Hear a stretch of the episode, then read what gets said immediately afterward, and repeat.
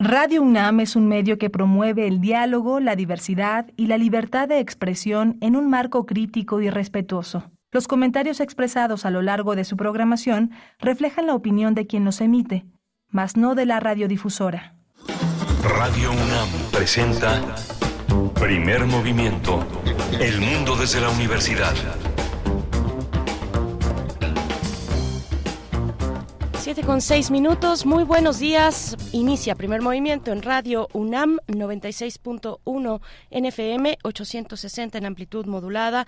Nos escuchan también en la web www.radio.unam.mx. Pues iniciamos en esta mañana de martes, martes 21 de noviembre del 2023, con Rodrigo Aguilar a la cabeza de esta producción, Violeta Berber en la asistencia de producción y Antonio Beltrán en la operación técnica de la consola, Miguel Ángel Quemay en la conducción, en los micrófonos de primer movimiento aquí en cabina de FM. Buenos días, Miguel Ángel. Hola, Berenice, buenos días, buenos días a todos nuestros radioescuchas. Eh, gracias por sintonizarnos. Estamos en esta mañana aquí en primer movimiento, en Facebook, en P Movimiento, en Twitter. Eh, hoy tenemos una, un menú muy interesante. Vamos a iniciar con Edith Lali Morales, que tiene una, una curaduría que se llama Recordando a Pablo Milanes. Así es, se cumple eh, el aniversario el día de, mañana. Mañana, 22 de noviembre, fue el día en que falleció Pablo Milanés en España y ahora lo recupera y hace memoria a través de su música Edith Zitlali con esta propuesta, con esta curaduría. Tendremos después en recomendaciones culturales, inicia el foro Sonodoc en su octava edición. En esta ocasión es Zaragoza y Aragón en España, las eh, ciudades que reciben, que reciben este foro, eh, las la eh, pues todo lo que tiene que ver con varias sesiones, varias sesiones de actividades, de encuentros, de conferencias del 23 al 26 de noviembre en el Centro de Tecnologías Avanzadas de Zaragoza, es la sede de las actividades y habrá transmisión, transmisión eh, en vivo, simultánea de cada una de estas, de algunas, de algunas de estas actividades que se presentan en el foro Sonodoc. Vamos a conversar al respecto con Chuse Fernández, creativo radiofónico y diseñador sonoro, experto en creatividad radiofónica y semiótica acústica. Y vamos a tener eh, un, tango macabro. Lorenzo Meyer titula así su intervención del día de hoy. Lorenzo Meyer es un intelectual, un historiador, un académico, eh, eh, profesor investigador que ha estado en el Colegio de México con una enorme trayectoria en ciencias sociales. Hoy va a hablar de la situación política de México. Así es, y antes tendremos la participación de Pablo Romo, miembro del Consejo Directivo de Serapaz. Hoy martes, cada 15 días, nos acompaña Pablo Romo en la sección Transformación de Conflictos. En esta ocasión nos hablará de mm, pues dos, dos, dos eh, entes importantes que se cruzan cada que, cada que hay condiciones de violencia, de guerra, las mujeres y la paz. Las mujeres y la paz es el tema que propone hoy Pablo Romo, así es que quédense con nosotros para escucharlo antes de que termine esta hora. En la poesía necesaria este, este, este tendré el privilegio de ofrecerles poesía y música y tendremos la nota internacional para hablar de Guatemala, el asedio de la Fiscalía contra el presidente electo Bernardo Arevalo y la vicepresidenta electa también, Karin Herrera. Eh, vamos a conversar eh, pues sobre lo que está ocurriendo, sobre este asedio asedio eh, judicial sobre distintas personas, por supuesto, figura clave el presidente electo Arevalo, pero también sobre otras otras personas que cuyas eh, se, ha librado, se ha, librado órdenes o expedido órdenes de, aprehensión para integrantes del movimiento Semilla, de este movimiento, este partido que llevó a Bernardo Arevalo a ganar la elección. Y bueno, vamos a, conversar sobre lo que sigue ocurriendo en Guatemala. Vamos a tener la participación de Manfredo Marroquín, politólogo, analista, presidente de Acción Ciudadana y de Transparencia Internacional. Y vamos a tener en la mesa del día la terna, el análisis de la terna que presentó el presidente López Obrador para ocupar el cargo de ministra que dejó vacante eh, Arturo Saldívar con su dimisión hace algunos días. Tendremos ah, en, esa oportunidad la participación de Camilo Saavedra, investigador del Instituto de Investigaciones Jurídicas de la UNAM, y también platicaremos con Marisol Méndez, responsable de incidencia en Fundación para la Justicia eh, y responsable de, de este colectivo, La Justicia que Queremos. Ambos estarán con nosotros en la mesa del día para hablar de la terna, de la terna que ha enviado el presidente Andrés Manuel López Obrador para ocupar el cargo de ministra a la Suprema Corte de Justicia de la Nación. Siete con diez minutos, siete con once ya Vamos con Edith Citlali Morales en esta mañana para ver eh, pues un poco de, esta de esta memoria que se hace sobre eh, sobre Pablo Milanés en, su en su aniversario en su aniversario luctuoso el día de mañana 22 de noviembre. Vamos vamos con ello. Curadores musicales de primer movimiento Querida Edith Citlali Morales, con el gusto de siempre saludándote, dándote la bienvenida en este espacio que compartimos a través de la música. Querida, ¿cómo estás? Buenos días. Hola, hola, a ver, Miguel Ángel, muchas gracias. Los saludo con muchísimo cariño. Buenos días. Pues sí, ya ando por aquí como cada martes para contarles un poquito de la selección musical que estaremos escuchando a lo largo de nuestro programa, misma que confío y espero disfruten mucho tanto allá ustedes en la cabina como por supuesto todas y todos nuestros amigos radioescuchas, pues sí, muchas veces eh, les comento, ay, qué rápido se pasó la semana, ahora les digo, qué rápido se pasó un año. Como bien has comentado, Bere, mañana 22 de noviembre se cumple el primer aniversario luctuoso de Pablo Milanés, una ausencia que, que todos resentimos, que sigue doliendo, pero que sin temor a equivocarme, pues todos creemos que siempre es y siempre será un buen momento para escuchar el legado que el buen milanés nos ha dejado. Así que con pues con mucho gusto, pues hoy lo vamos a recordar con algunas de sus canciones, unas interpretadas por él mismo y otras con grabaciones de otros artistas. Les voy contando. Vamos a iniciar esta mañana con una de sus canciones más famosas, Yolanda, en la interpretación de Guadalupe Pineda. Cuando ella la grabó por ahí de la década de los ochentas, se le subtituló con el nombre de Te amo. Eh, la misma Guadalupe eh, reconoce que esta grabación permitió catapultar su carrera. En lo personal me parece un trabajo muy bien logrado. En esa época las grabaciones, pues si había presupuesto, por supuesto, ah, usaban mucha cuerda, muchos violines, muchos celos. Me parece que es una versión muy romántica, muy bella. Cántenla, disfrútenla. Después nos vamos con un tema que entre más años pasan, creo que más me gusta. Es Canción de cuna para una niña grande. Una nana muy hermosa, un mensaje muy tierno que expresa el amor de un padre a una hija. Esta grabación es en la voz de Pablo y pertenece a un disco llamado Orígenes. Tal vez, tal vez lo recuerden. Más tarde escucharemos Para Vivir. Este tema fue escrito en 1967 la han cantado y grabado muchísimos artistas. Mi versión favorita es con Tania Libertad, esta mujer que siempre digo que tiene un vocerrón impresionante. Me gusta mucho, por supuesto, su timbre, pero sobre todo algo que siempre he admirado de ella es la precisión en su afinación y esta canción para vivir. Creo que, que, que su interpretación pues es sencillamente deliciosa. Luego eh, tenía muchas ganas de compartir con todas y todos ustedes alguna de las canciones de Pablo en la voz de Carlos Díaz Caíto. Así que escogí comienzo y final de Una Verde Mañana, esta pieza que tiene este lenguaje tan sutil, tan poético, tan de Pablo. Y bueno, pues para finalizar esta selección en, en, una, en una grabación del propio Pablo Milanés, Yo no te pido. Y bueno, eh, esta canción, tanto esta canción Yo no te pido como Yolanda, la primera que vamos a escuchar y la última, pues fueron dedicadas a Yolanda Bennett, su segunda esposa y madre de sus tres primeras hijas.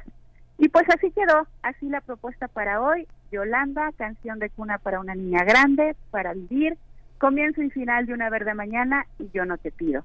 Espero que la disfruten, que la gocen, que la canten, vuelvan a enamorarse.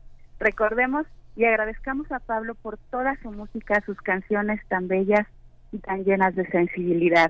Muchísimas gracias, Miguel Ángel, Berenice. Vámonos con Te Amo en voz de Guadalupe Pineda. Les envío un abrazo musical enorme. Hasta la próxima. Hasta la próxima. Hasta la próxima, querida. Nos quedamos con esta propuesta musical en memoria de Pablo Milanes.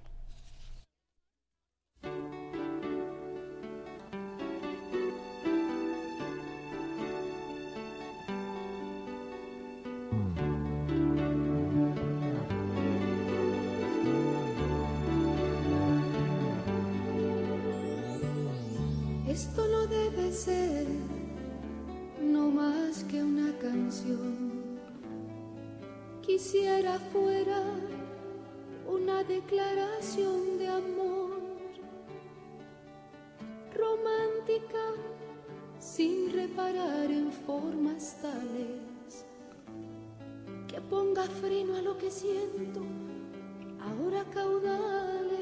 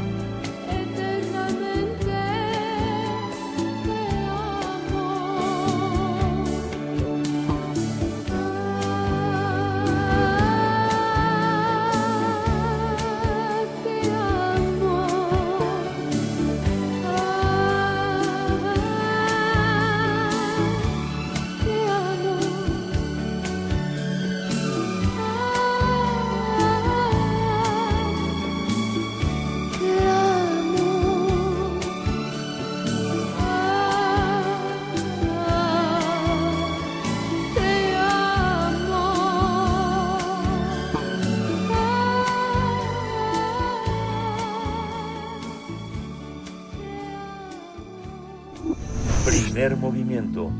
Hacemos comunidad con tus postales sonoras. Envíalas a primermovimientounam.gmail.com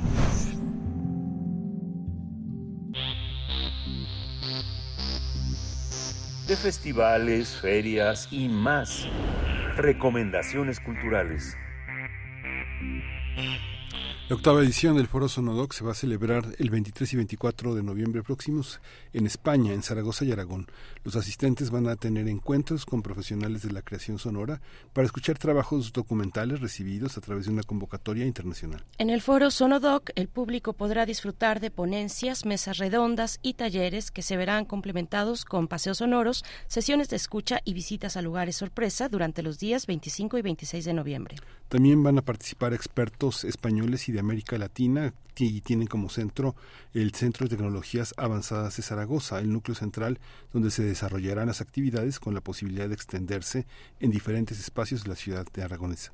Este encuentro también se podrá disfrutar en vivo a través de la transmisión por stream con el fin de tener un amplio alcance de las audiencias internacionales interesadas en el documental sonoro. Vamos a conversar sobre la octava edición del Foro Sonodoc que se realizará del 23 al 26 de noviembre en Zaragoza y Aragón, España. Y hoy nos acompaña Chus Fernández, creativo radiofónico y, y diseñador sonoro. Él es un experto en creatividad radiofónica y semiótica acústica. Chus, eh, bienvenido. ¿Qué tal? Muy buenas. Gracias, gracias José Fernández por estar esta mañana. Pues ocho ediciones de Sonodoc empiezan a ser varias, varias ediciones. ¿Qué, qué, ¿Qué dirías en tu perspectiva que, distingue a esta del 2023? Pues a esta la distingue que es la primera vez que salta la... Perdonad un momento, tengo mucho retorno. Ah, ok. Me escucho con cierto retardo. Sí, nosotros te estamos escuchando. Perfecto. bien. bien. pues respecto a la pregunta, eh, puedo deciros que eh, distingue esta octava edición a las anteriores en que esta es la primera vez que el Foro Sonodoc eh, salta el Atlántico y se sitúa en su orilla europea. Para nosotros es un auténtico honor, después de siete ediciones en diferentes países de Latinoamérica, el que la podamos acoger aquí en Aragón, en España.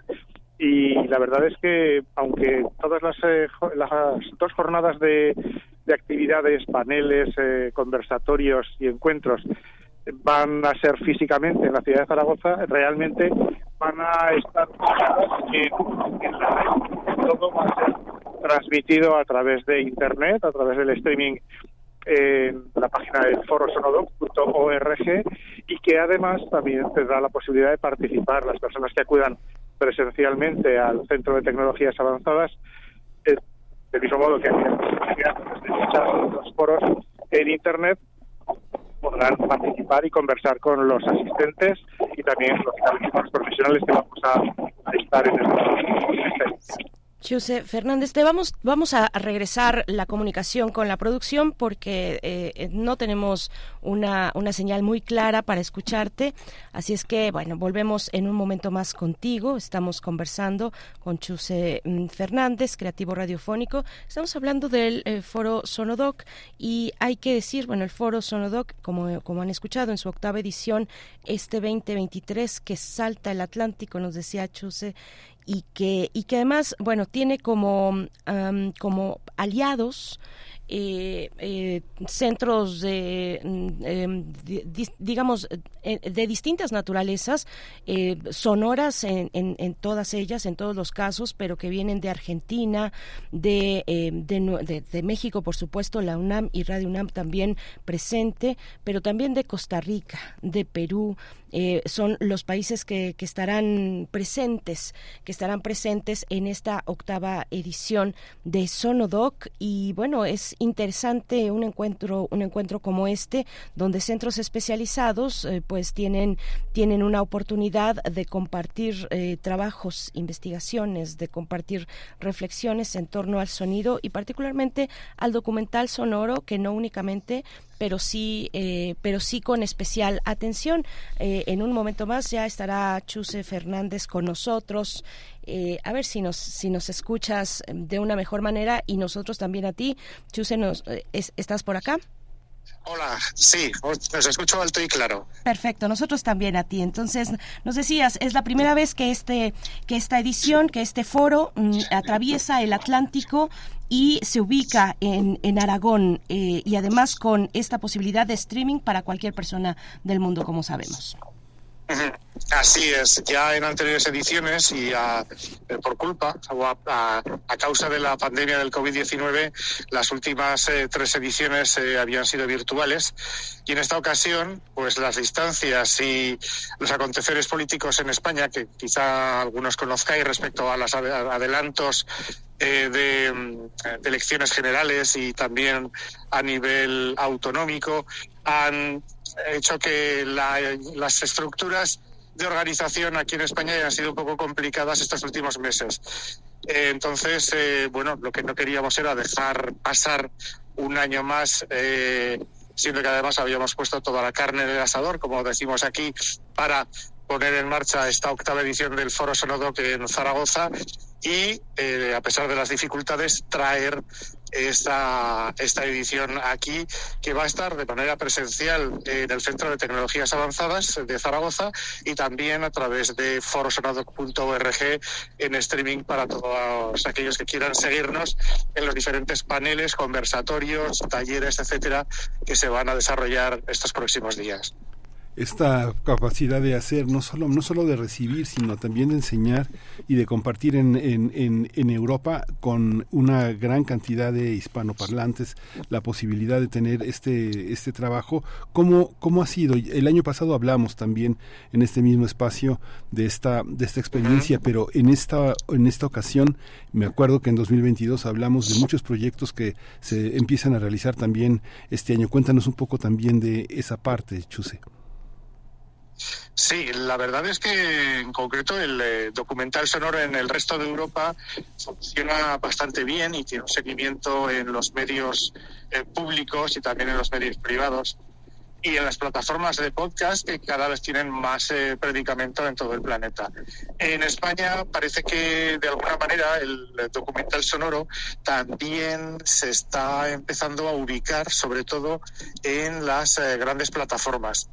En esta edición vamos a tener ocasión de contar con la responsable de contenidos de Audible España para que nos hable precisamente de la situación del documental sonoro en España como eh, punto de, inflexión y también eh, por charlar con ella junto con Marabad de la productora El Extraordinario de Madrid para que nos cuenten cuáles son las eh, dificultades por las que una productora independiente, como le pasa también a Resonar Producciones, que es eh, parte integrante de, del Foro Sonodoc y organizadores, coorganizadores de, esta edición, eh, a la hora de poner en marcha este tipo de productos sonoros que en otros países tienen un gran seguimiento, un apoyo que en España todavía no lo está teniendo al mismo nivel. Sí, Chuse, bueno, entre, entre paréntesis decirte que claro que estamos al tanto y atentos y atentas de las elecciones generales y autonómicas y de los de, de cómo se ha dado todo este proceso. Yo creo que si me permites nos tienen un poco a la, a la orilla de la butaca. Imposible no, no darse cuenta, no acercarse a lo que está ocurriendo en términos políticos en España. Pero también queremos saber, por supuesto, de, del documental sonoro en España. ¿Cuál dirías que son, que es el, el, el panorama y el, panorama que eh, en el que en el que se está moviendo hoy el documental eh, respecto a muchas cuestiones que son desde los apoyos, desde los apoyos de la iniciativa pública y privada, pero también desde nuevas eh, propuestas o propuestas más emergentes o más de vanguardia. ¿Cómo lo estás viendo? Pues la verdad es que lo estoy viendo de una manera positiva. Estamos eh, consiguiendo llamar un poco la atención, conseguir que grandes medios se fijen en las posibilidades que tiene el audio documental frente a otros formatos y también nos estamos dando cuenta de que hay eh, grandes eh, productores, grandes creativos, grandes historias también que contar y que eh, probablemente gracias a los impulsos que entre todos hacemos del uso del documental sonoro y de la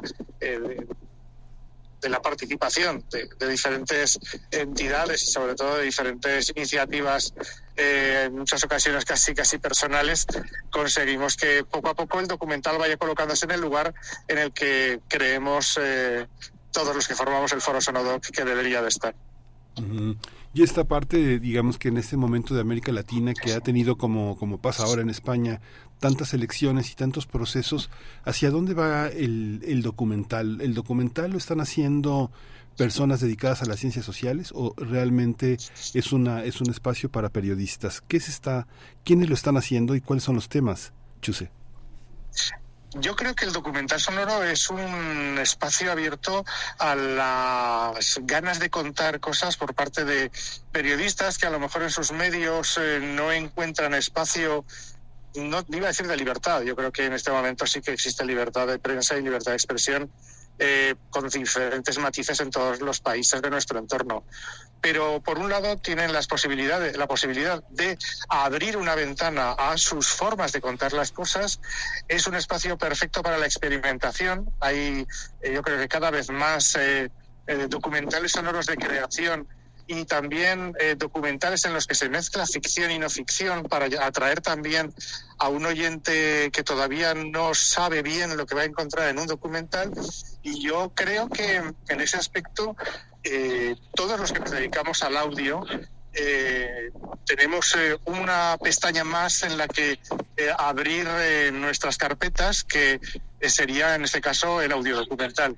Por lo tanto, creo que estamos en un buen momento, se está dando a conocer, se está sabiendo las posibilidades del documental sonoro cada vez más, se están abriendo puertas y yo creo que es imparable el crecimiento de este formato eh, tanto en medios convencionales como la radio, como en nuevos medios como pueda ser la formato podcast, plataformas de internet, streamings eh, a través de WhatsApp, etcétera. Eh, Chuse, ahora que hablas de estos formatos, de estos soportes distintos, me, gustaría que, nos comentaras un poco desde tu perspectiva cómo ves la, cómo, cómo ha ido cambiando, si es que esto ha ocurrido, la práctica de la escucha. Yo creo que sí, pero eh, desde tu perspectiva o desde lo que alcanzas a ver en el registro que, es, que, que, tendrá lugar en Sonodoc, ¿hacia dónde apuntan las reflexiones en torno a los cambios en la práctica de la escucha? Sí, pues yo creo que eh, cada vez la escucha es más íntima, más personal. El uso de auriculares eh, es cada vez más extenso. Eh, eso, en eso también yo creo que han ayudado bastante las plataformas de podcast y es algo en lo que, por ejemplo, el documental, igual que otros formatos como la ficción, pueden apoyarse sobre todo para descubrir nuevas formas y experimentar más, eh, porque al tener una escucha atenta a través de auriculares, aunque sea personal, e íntima la podemos hacer colectiva. Podemos utilizar eh, formatos eh, de reproducción eh, más expresivos y más experimentales. Resonar, por ejemplo, llevamos ya varios años experimentando con formatos de escucha binaural, que por lo tanto dan al oyente una perspectiva absolutamente inmersiva, no tanto de espectador, de espectador o de mm, eh, de persona que está viendo lo que ocurre o escuchando lo que ocurre, sino que gracias a esas eh, técnicas de producción binaural eh, forma parte de la propia historia. Y eso evidentemente engancha mucho más a quien lo escucha y pues, el que lo prueba repite.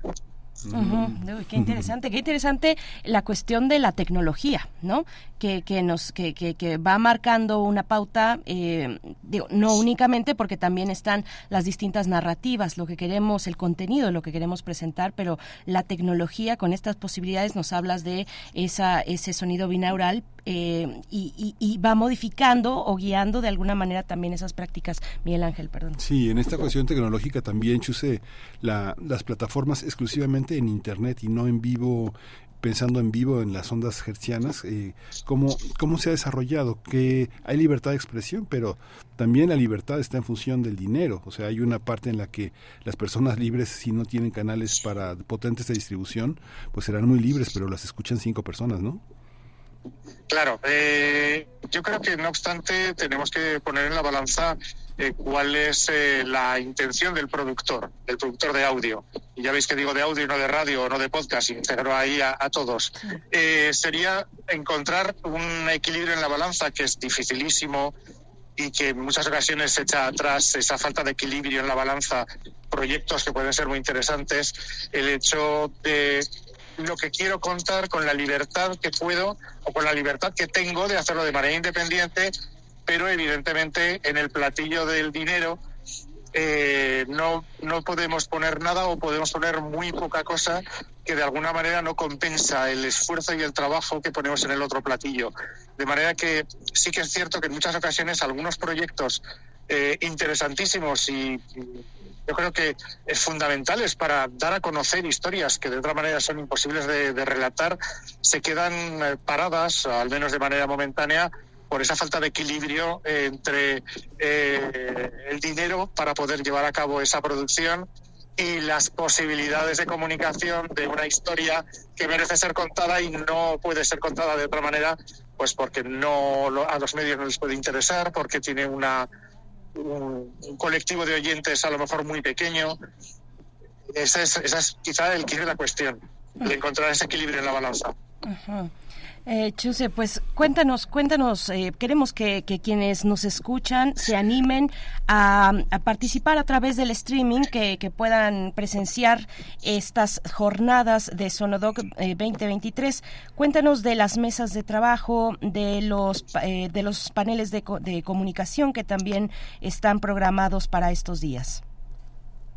Sí, pues eh, como os comentaba, tenemos el jueves. La verdad es que la diferencia horaria es un hándicap para nosotros, porque comenzamos a las 10 de la mañana, hora española, que es una hora muy temprana en vuestra orilla, pero empezamos el jueves a las 10 de la mañana, como os decía, con una mesa en la que nos centramos en el estado del documental sonoro en España, eh, y continuaremos con una segunda mesa a mediodía en el que tendremos oportunidad de conocer las técnicas de trabajo de una productora muy conocida en España, que es Yes de la mano de Francisco Izquizquiza, que ha estrenado en estas últimas semanas un documental sonoro de la mano de una periodista muy, muy conocida aquí en España, que es Almudena Ariza, sobre la historia de de uno de sus cámaras, Almudena Ariza trabaja, es reportera de televisión española en diferentes países, y uno de sus cámaras es un exiliado chileno que descubrió poco menos que de casualidad que había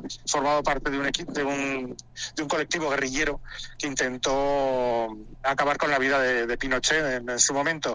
Y a partir de ahí armó una historia que han denominado el guerrillero. Y nos interesa mucho que nos cuenten desde esta productora independiente cómo han, eh, cómo han trabajado esa historia y cómo la han llevado a, buen término. Ese mismo día, el jueves por la tarde, tendremos eh, varios conversatorios eh, con Marabad del Extraordinario y con y, con Laura Ubate, a quien creo que muchos de vosotros conocéis, una productora independiente de documental y de podcast colombiana reconocida con un premio de Ondas y otros muchos premios, que estará además esa mesa eh, moderada por la Charlotte, eh, Charlotte, de Bobé, que es una documentalista de origen de origen francés, pero que vive desde hace ya muchos años en Colombia y que nos aportarán también esa visión desde las dos orillas del Atlántico, en el español que hablamos en una orilla y en la otra, con las perspectivas y las dinámicas de trabajo que se tienen en ambos lados. Y esa misma tarde del jueves haremos el estreno de la serie documental Cecilia, realizada, producida por el Centro de Producciones Radiofónicas de Buenos Aires, que conectará con, nosotros vía streaming desde Buenos Aires para escuchar y comentar con todos los asistentes, tanto presencial como online, eh, ese, ese documental. Y finalizaremos la jornada del jueves con el estreno de un segundo documental de Resonar Producciones titulado La antifaz del silencio, que trata un tema universal, desgraciadamente, que es la de los maltratos infantiles intrafamiliares. Eh, se estrena, eh, está todavía sin publicar, hay un, teaser y información en la página web de Resonar, en resonar.org, para, bueno, pues un poco eh, anticipar lo que se va a encontrar uno en el documental, pero lo estrenaremos el jueves por la tarde a las 6 de la tarde hora española. Y el viernes por la mañana realizaremos unos talleres de producción para documental y de búsqueda y, tratamiento de eh, ambientes sonoros para documental a lo largo de la mañana, que serán presenciales, pero que, bueno, si tenemos oportunidad, también los serviremos de manera eh, en directo online. Y por la tarde tendremos un interesante conversatorio entre diferentes eh, miembros del Foro Sonodoc que aportarán su, sus sus informaciones, sus pensamientos y sus sus querencias a presente y futuro sobre el documental desde México con Pita Cortés, desde Chile con Fernando Echevarría, desde Perú con otros compañeros que ahora mismo no recuerdo el nombre. Habrá en esa mesa cuatro o cinco compañeros que eh, en ese conversatorio abierto a la participación del público, eh, pues eh, queremos dar una perspectiva lo más amplia posible de la, del estado de la situación del documental sonoro en español en, en todo el mundo.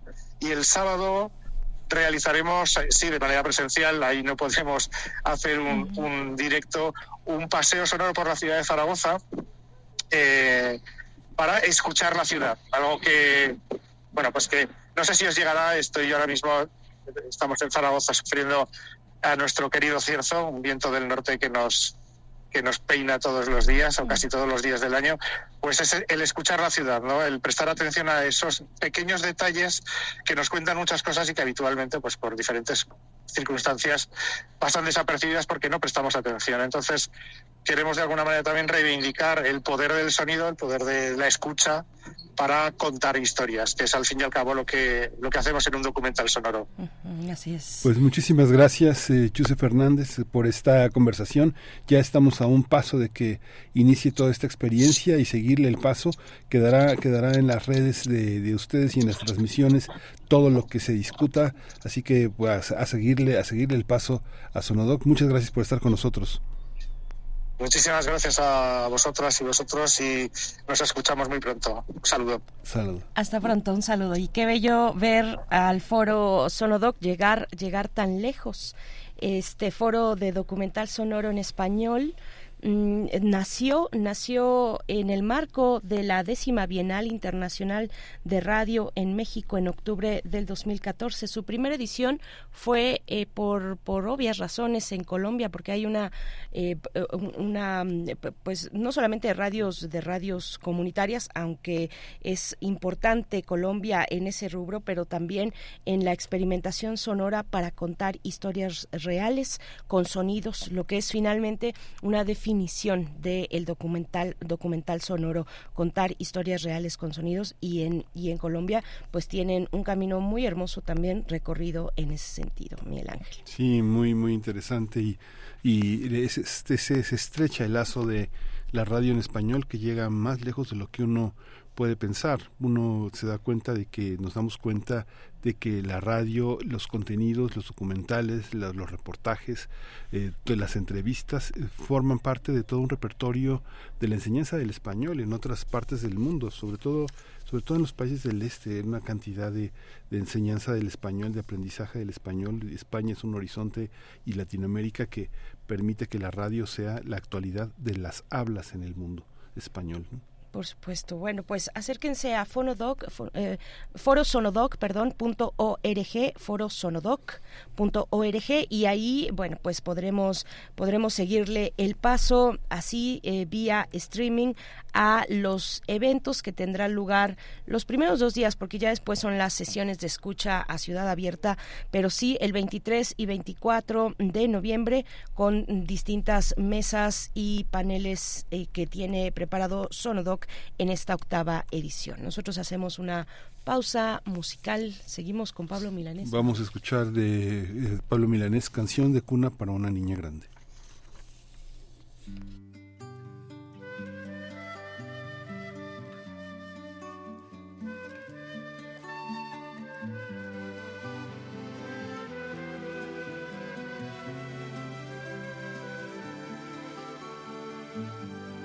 Fragilidad que confunde al mostrar.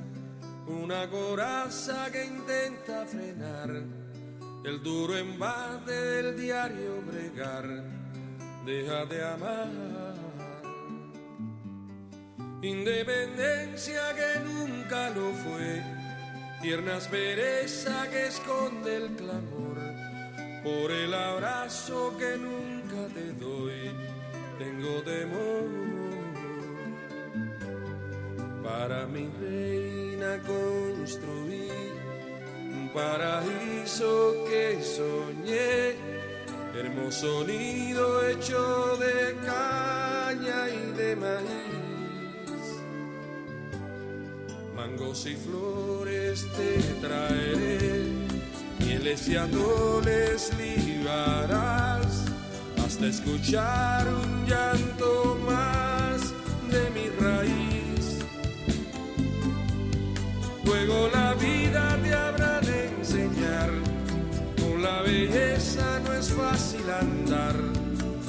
certeza del bien y del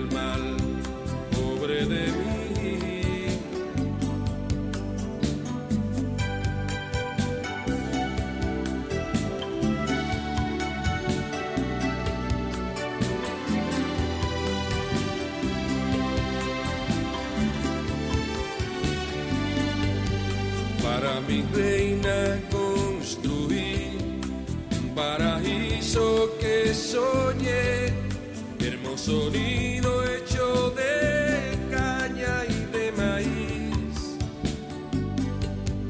Mangos y flores te traeré, mieles y atoles libarás, hasta escuchar un llanto más de mi raíz.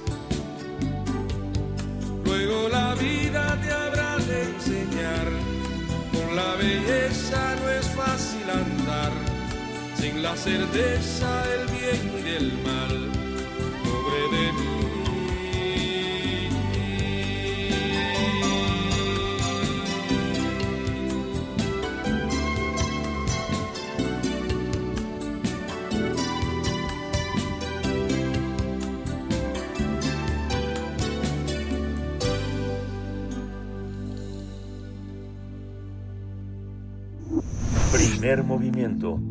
Hacemos comunidad con tus postales sonoras. Envíalas a primermovimientounam.gmail.com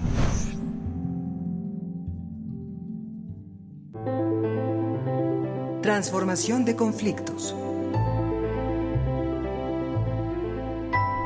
Mujeres y paz, el tema de esta mañana con Pablo Romo. Nos acompaña a través de la línea como cada 15 días en martes. Él es miembro del Consejo Directivo de Serapaz, es profesor en la Facultad de Ciencias Políticas y Sociales de nuestra universidad. Pablo Romo, buenos días, como siempre, bienvenido, bienvenido a este espacio. ¿Cómo estás? ¿Qué tal? Muy buenos días aquí a todo el auditorio. Gracias, Pablo. Pues te escuchamos.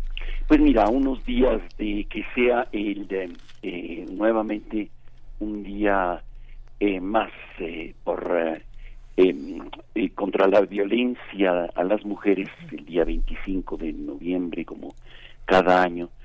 Me parece que es importante hacer una reflexión en torno al tema de la participación de las mujeres para la construcción de paz y cómo es son absolutamente una em, una parte protagonista e indispensable para la construcción de paz. Creo que eh, es importante para nosotros, para todo el auditorio, para nosotras, eh, hacer una reflexión en torno a la participación de las mujeres en el contexto de la paz y cómo eh, son ellas fundamentalmente objetivos fundamentales en todas las guerras y en todos los combates. Lo estamos viendo en Gaza, lo estamos viendo en, en Ucrania, en cómo las mujeres eh, son eh, territorios de ocupación por parte de eh, las fuerzas invasoras por la por los enemigos y cómo son víctimas y sufren desproporcionadamente de una manera mayor que los propios hombres que son combatientes. De hecho, Naciones Unidas, justo en el contexto de este 25 de noviembre que se aproxima, ha lanzado una campaña muy importante para prevención de la violencia contra las mujeres. Esta campaña, y, que invito a todo el auditorio a que conozca, es una campaña que se llama Únete para poner fin a la violencia contra las mujeres y es una iniciativa plurianual en donde está eh, enfocada fundamentalmente a, eh, a visibilizar y a poner un fin, una llamada de atención en, eh, a toda la humanidad para evitar la violencia. Creo que es una es una campaña indispensable que Naciones Unidas dice va a ser 16 días, a partir del día 25 hasta el día 10 de diciembre, será una campaña en donde visibilicen la acción eh, y de la violencia contra las mujeres. Yo creo que este eh, hay, hay datos muy importantes que creo que nos pueden ayudar para entenderlo. Primero, eh, reconocer y recordar las formas de violencia que reconoce Naciones Unidas y que podemos nosotros de alguna manera contribuir para eliminar, para acabar con ella, visibilizándolas obviamente y hablando claramente sobre estos grandes temas. Uno es el de la violencia eh, que, sufre, que se sufren las mujeres por un compañero sentimental. Esta violencia es física, maltrato psicológico, eh, violación conyugal y feminicidio en el extremo. Eh, hay otro tipo de violencia que Naciones Unidas señala, que es la violencia sexual y el acoso. Es decir, violencia, actos sexuales forzados, insinuaciones sexuales no deseadas, abuso sexual infantil, eh, matrimonio forzado, acecho, acoso callejero y acoso cibernético.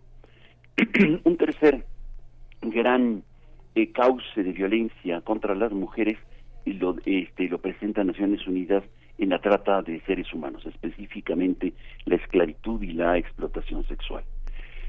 Eh, un cuarto elemento es la mutilación genital y un último es la Em, el matrimonio infantil.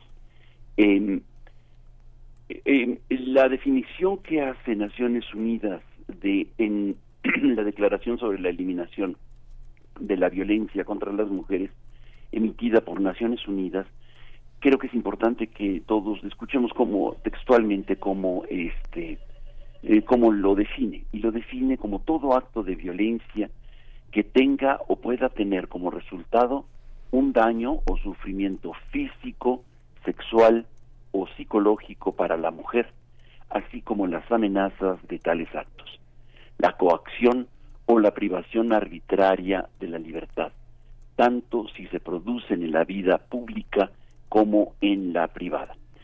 Eh, esta declaración eh, de Belén Dupará eh, me parece que este define y nos aproxima a una realidad eh, por donde hay que empezar a construir la paz.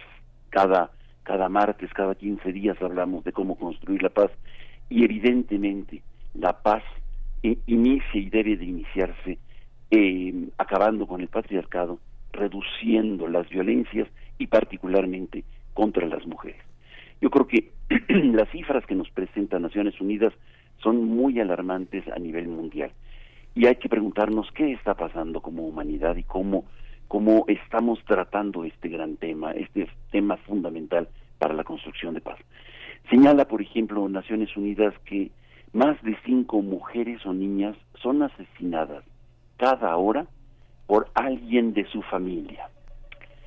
Una de cada tres mujeres sufre violencia sexual o física al menos una vez a lo largo de sus vidas el 86% de las mujeres y niñas viven en países sin sistemas de protección legal contra la violencia de género. Eh, creo que es eh, fundamental eh, conocer esta campaña porque em, de alguna manera son temas fundamentales que hay que hablarlos, hay que tratarlos y hay que construir desde desde la casa, desde, eh, desde los hogares, eh, la, eh, la prevención para evitar la violencia contra las mujeres. En Naciones Unidas, en su en una página que que consagra específicamente para esta gran campaña, habla sobre la cantidad de mujeres y niñas que viven hoy en día y que han sido forzadas para casarse para contraer matrimonio antes de cumplir 18 años. Se trata de 650 millones de niñas y mujeres que fueron forzadas para casarse antes de cumplir los 18 años. La mayor parte, claro, este, son en lugares en donde em, no hay educación, donde no hay formación eh, este, escolar eh, fuerte y sólida, pero de alguna manera este, nos afecta y nos presenta un panorama terrible eh, a nivel mundial. ONU Mujeres en su en su página está llamando a poner fin a este tipo de acciones, así como otras muchas eh, violencias encubiertas que se hacen eh, contra las mujeres. Me parece que eh, hoy, a unos días de iniciar esta campaña, estos días de reflexión, en donde invito a todo nuestro auditorio para que conozcan esta campaña, em, nos preparamos y vemos cómo poder desde nuestro hogar contribuir a eliminar cualquier tipo de violencia en contra de las mujeres y de esta manera construir paz, generar posibilidades de una nueva manera de relacionarnos como humanidad. Hasta aquí mi comentario. Pues muy, muy importante y muy valioso, de verdad, eh, Pablo Romo. Muchas gracias por ponerlo eh, esta mañana. Efectivamente, el 25, bueno, es el 25 de noviembre, será el sábado y hasta el 10 de diciembre, que es el, la conmemoración, el aniversario de la Declaración Universal de los Derechos Humanos de 1948. Bueno, eh, desde el 25 de diciembre y hasta el 10 de diciembre, con esa fecha, el Día de los Derechos Humanos, tendrá lugar esta, esta, mm, pues, e, esta jornada, estas jornadas de 16 días de reflexión y de trabajo eh, en torno a lo que a lo que has comentado ampliamente para frenar la violencia contra las mujeres y las niñas. Está ahí la página electrónica en el caso de ONU Mujeres, eh, unwomen.org. Ahí van a encontrar información en español muy accesible, muy asequible. y finalmente, el llamado que hace este 2023 la ONU Mujeres es a todos los gobiernos, a los gobiernos de todo el mundo para que inviertan. La palabra clave este año es invertir en la prevención para eh, erradicar la violencia contra mujeres y niñas. Pablo Romo, muchas gracias por, por sumarte, por sumarte de esta manera y dedicar este tu espacio a, esta, a esta reflexión que recorre todo el mundo y esperemos que así sea y que tenga eh, eh, efectos, cada vez mejores efectos en la vida de las personas, porque la violencia es un costo, dice ONU Mujeres, para todas y todos nosotros. Es con la, manera en la que termina también esa, eh, esa reflexión respecto a, la inversión para, para la prevención en contra de la violencia. Pablo. Así es, así es. Definitivamente yo creo que es fundamental en las escuelas, en los hogares, en los eh, espacios de, eh, de, convivencia, reflexionar en torno a este gran tema.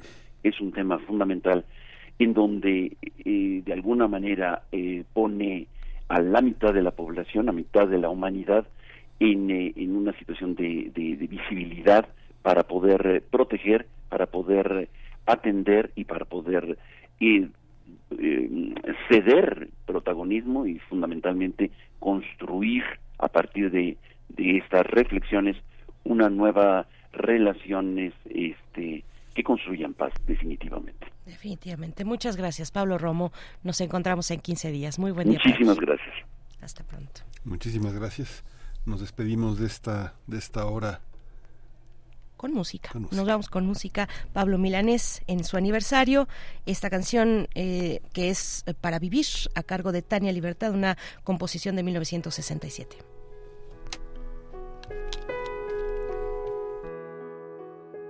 Muchas veces te dije que antes de hacerlo había que pensarlo muy bien. Que a esta unión de nosotros le hacía falta carne y deseo también. Que no bastaba y que murieras por mí. Que no bastaba que en mi fracaso yo me refugiara en ti. Y ahora ves lo que pasó, al fin nació.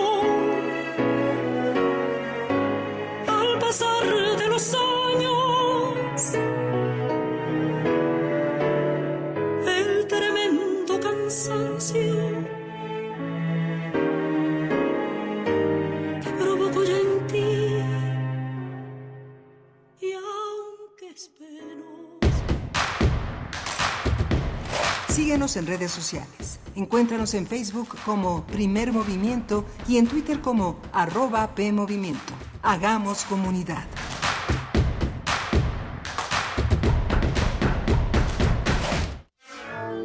...6.434 voces distintas... ...12.309 canciones... ...782 temas especializados y 86 años de trayectoria radiofónica en un solo sitio de Internet.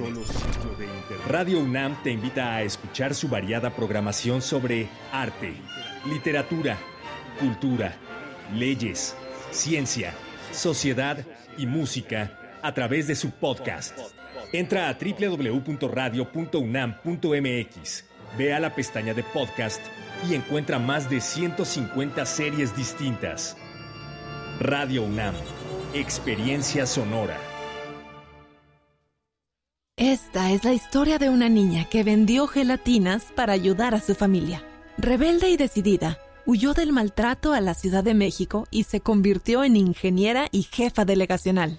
Aclamada por los ciudadanos, sorprendió a México al convertirse en la líder esperada. Ella sabe lo que cuesta salir adelante y quiere que para ti sea más fácil. Esta es la historia de Xochitl. Cambiemos el rumbo. PAN. Mensaje dirigido a militantes de Acción Nacional. Esta es la historia de una niña que vendió gelatinas para ayudar a su familia. Rebelde y decidida, huyó del maltrato a la Ciudad de México y se convirtió en ingeniera y jefa delegacional. Aclamada por los ciudadanos, sorprendió a México al convertirse en la líder esperada. Ella sabe lo que cuesta salir adelante y quiere que para ti sea más fácil. Esta es la historia de Xochitl. Mensaje dirigido a militantes del PRD dentro del proceso de selección interna. PRD. Un tejido infinito de impulsos. Un diálogo en los matices del silencio. Islas resonantes. Pensar el mundo a través del sonido. Sesiones de escucha y diálogos en torno al sonido. Con Cintia García Leiva. Islas Resonantes.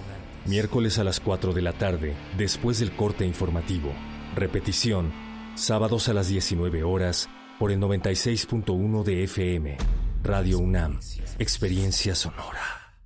Habla Dante Delgado, coordinador nacional de Movimiento Ciudadano. A los mexicanos nadie que no sea la naturaleza nos ha regalado nada. Todo lo hemos ganado a pulso para poder vivir con alegría y grandeza. Cuando el amor es más grande que el odio, cuando el valor se impone al miedo, cuando sonreímos ante la adversidad. Porque la grandeza está hecha de alegría y eso es lo que en México necesitamos recuperar. La alegría es el futuro que imaginamos y el futuro es naranja. Movimiento Ciudadano. Hay momentos en que debemos actuar con el corazón, como tumbar las puertas que nos cierran, romper los límites que nos ponen, luchar por la esperanza que nos arrebatan y no dejarnos someter por nadie. Hay momentos que cambian la vida de millones de familias. Momentos donde vale la pena ponerle el corazón. Propaganda dirigida a militantes y simpatizantes del PRI. Pásale, pásale, güera, güera, güera, güera, güera, güera, güera. Y en tu comunidad, ¿cómo suenan los pregones? Concurso de Registro Sonoro Pregones 2023. Haz una o varias grabaciones de los pregones de tu comunidad y compártelas a través del mapa sonoro de México. ¡Tacos, tacos de canasta, tacos! Consulta las bases en mapasonoro.cultura.gov.mx. La Fonoteca Nacional y el Centro de Cultura Digital convocan. Con los votos de los diputados federales y senadores del Partido Verde, se logró la mayoría para aprobar la reforma constitucional que garantiza que los programas sociales sean un derecho permanente. Y año tras año, los diputados del Verde votan para otorgar recursos suficientes para la pensión universal de adultos mayores, el apoyo económico del programa Jóvenes Construyendo el Futuro, las becas bienestar para todas las familias con hijos en educación básica y la beca universal para estudiantes de preparatoria. La 4T también es verde. Partido Verde. Habla Claudia Sheinbaum. En el pasado se utilizaban los programas sociales a cambio de votos. Había intermediarios y mucha corrupción. Con la transformación, los programas se convierten en derechos. La pensión adulto mayor y las becas para jóvenes de preparatoria son universales. Mi sueño es que todos los niños y niñas que van a escuela pública tengan una beca, como lo hicimos en la Ciudad de México. Seguimos avanzando, con honestidad, resultados y amor al pueblo. Claudia Sheinbaum, presidenta, precandidata única de Morena. Mensaje a militantes y Consejo Nacional de Morena. Queremos escucharte. Llámanos al 55 36 43 39 y al 55 36 89 89. Primer movimiento. Hacemos comunidad. Hola, buenos días. Ya son las 8 de la mañana con 6 minutos en esta Ciudad de México. Estamos en Radio UNAM. Este proyecto se llama Primer Movimiento de lunes a viernes de 7 a 10 de la mañana. Estamos en esta en este eh, equipo que se enlaza a partir de las 8 a.m. con la radio Nicolaita de 8 a 9 de la mañana. Rodrigo Aguilar en la producción ejecutiva. Violeta Berber está en la asistencia de producción. Hoy está Antonio Beltrán en los controles técnicos y mi compañera Berenice Camacho en la conducción. Querida Berenice, buenos días. Miguel Ángel Quemain, muy buenos días a la audiencia, a todas las personas que se suman en esta hora a la transmisión de Radio UNAM y de Radio Nicolaita también. Bueno, pues estamos de vuelta con ustedes eh, leyendo los comentarios. Nos preguntan por qué hemos puesto música hoy de Pablo Milanés. Es la propuesta, recuerden que cada martes, cada martes está Edith Citlali Morales a cargo de la curaduría musical y hoy que se cumple, el día de mañana se cumple el primer aniversario luctuoso, hacíamos cuentas y qué rápido se ha pasado este año, pero es el primer aniversario luctuoso de Pablo Milanés y es a, propósito de ello que Edith Citlali Morales nos ha hecho esta propuesta de escuchar en la curaduría de esta mañana la música de este gran compositor que bueno estará estará este día acompañando eh, en esa en memoria de su trayectoria de, de, la trayectoria desde, desde, una, desde una propuesta que ha acompañado generaciones enteras a través de la música. Eh, saludos, saludos a todas las personas que están también en redes sociales. Zacarías Miguel es, la, es quien nos pregunta por qué, por qué Pablo Milanés, este, no, no le gusta Pablo Milanés. Bueno, sí, Zacarías, gracias por, tus comentarios. Alfonso de Alba Arcos nos envía los buenos días. También está Edgar Benet, dice memorable el programa de hoy. Saludos, gracias Edgar Benet. Saludos a ti también. Monique eh, también está por acá en redes. Daniel Manzano, el día de ayer nos escribía. Bueno, pues a todos ustedes, muchas gracias. Nosotros tendremos en un momento más la participación del el doctor Lorenzo Meyer. Va a estar con nosotros esta mañana, como cada 15 días en martes. Hoy nos nos compartirá una mm, eh, reflexión que ha titulado Un tango macabro. Para hablar de Argentina, de, Argentina, imagino yo, eh, será la propuesta mm, temática de Lorenzo Meyer, profesor investigador universitario, en unos momentos más aquí en los micrófonos de primer movimiento. Y vamos a tener también en, en esta hora el asedio de la Fiscalía en Guatemala contra el presidente electo Bernardo Arevalo y la vicepresidenta electa Karina Herrera. Vamos a hablar con Manfredo Marroquín, el es politólogo, analista, presidente de Acción Ciudadana y de Transparencia Internacional. Sí, y hace un momento que tuvimos conversación con Pablo Romo, él nos recordaba, nos recuerda que el próximo sábado es el 25 de noviembre, el 25N, que es el Día Internacional para Erradicar la Violencia contra las Mujeres y las Niñas. Les recordamos que también en la UNAM, en la UNAM hay una serie de actividades.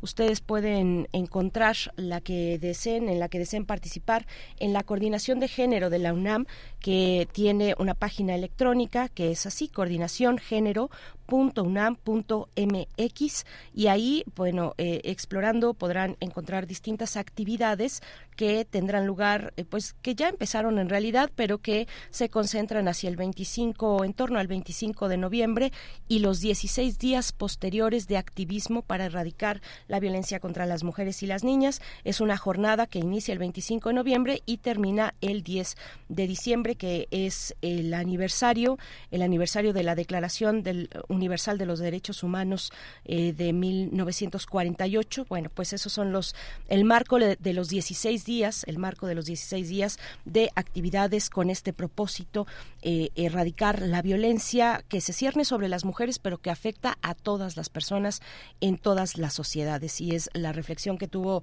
esta mañana para todos nosotros Pablo Romo. Así es que la invitación es también que se acerquen a la coordinación de género de la UNAM en su sitio electrónico y encuentren las distintas actividades, se puedan sumar a estas desde la comunidad universitaria, Miguel. Sí, justamente esta, esta segunda hora habla de todo este, de todo este tema ya planteado, la, la, una iniciativa de paz para Guatemala, tratar de pensar cómo, cómo, son, cómo están los actores políticos en este momento en un país que tiene la oportunidad de mirar hacia, otro hacia otro territorio. Por supuesto. Bueno, pues sí, tendremos en la nota internacional a Guatemala el asedio a la fiscalía, de la Fiscalía contra el presidente electo Bernardo Arevalo, pero también contra otra serie de personajes de la política y también en el activismo que se ha levantado eh, para, para eh, un activismo a favor de la democracia y de la participación democrática de la sociedad guatemalteca. Bueno, vamos a tener a, Manfredo Marroquín, politólogo, analista, que estará con nosotros para hablar de Guatemala. 8 con 10 minutos. Vamos con el doctor Lorenzo Meyer. Primer movimiento. Hacemos comunidad con tus postales sonoras. Envíalas a primermovimientounam.gmail.com Nota del día. Un tango macabro es el tema que propone el doctor Lorenzo Meyer, a quien le damos la bienvenida a este espacio. Eh, gracias por estar esta mañana. Buenos días, doctor Lorenzo Meyer. ¿Cómo estás? Buenos días, Berenice. Gracias, pues, gracias. Bueno, no sé si sean buenos estos días. por lo que vamos a tratar.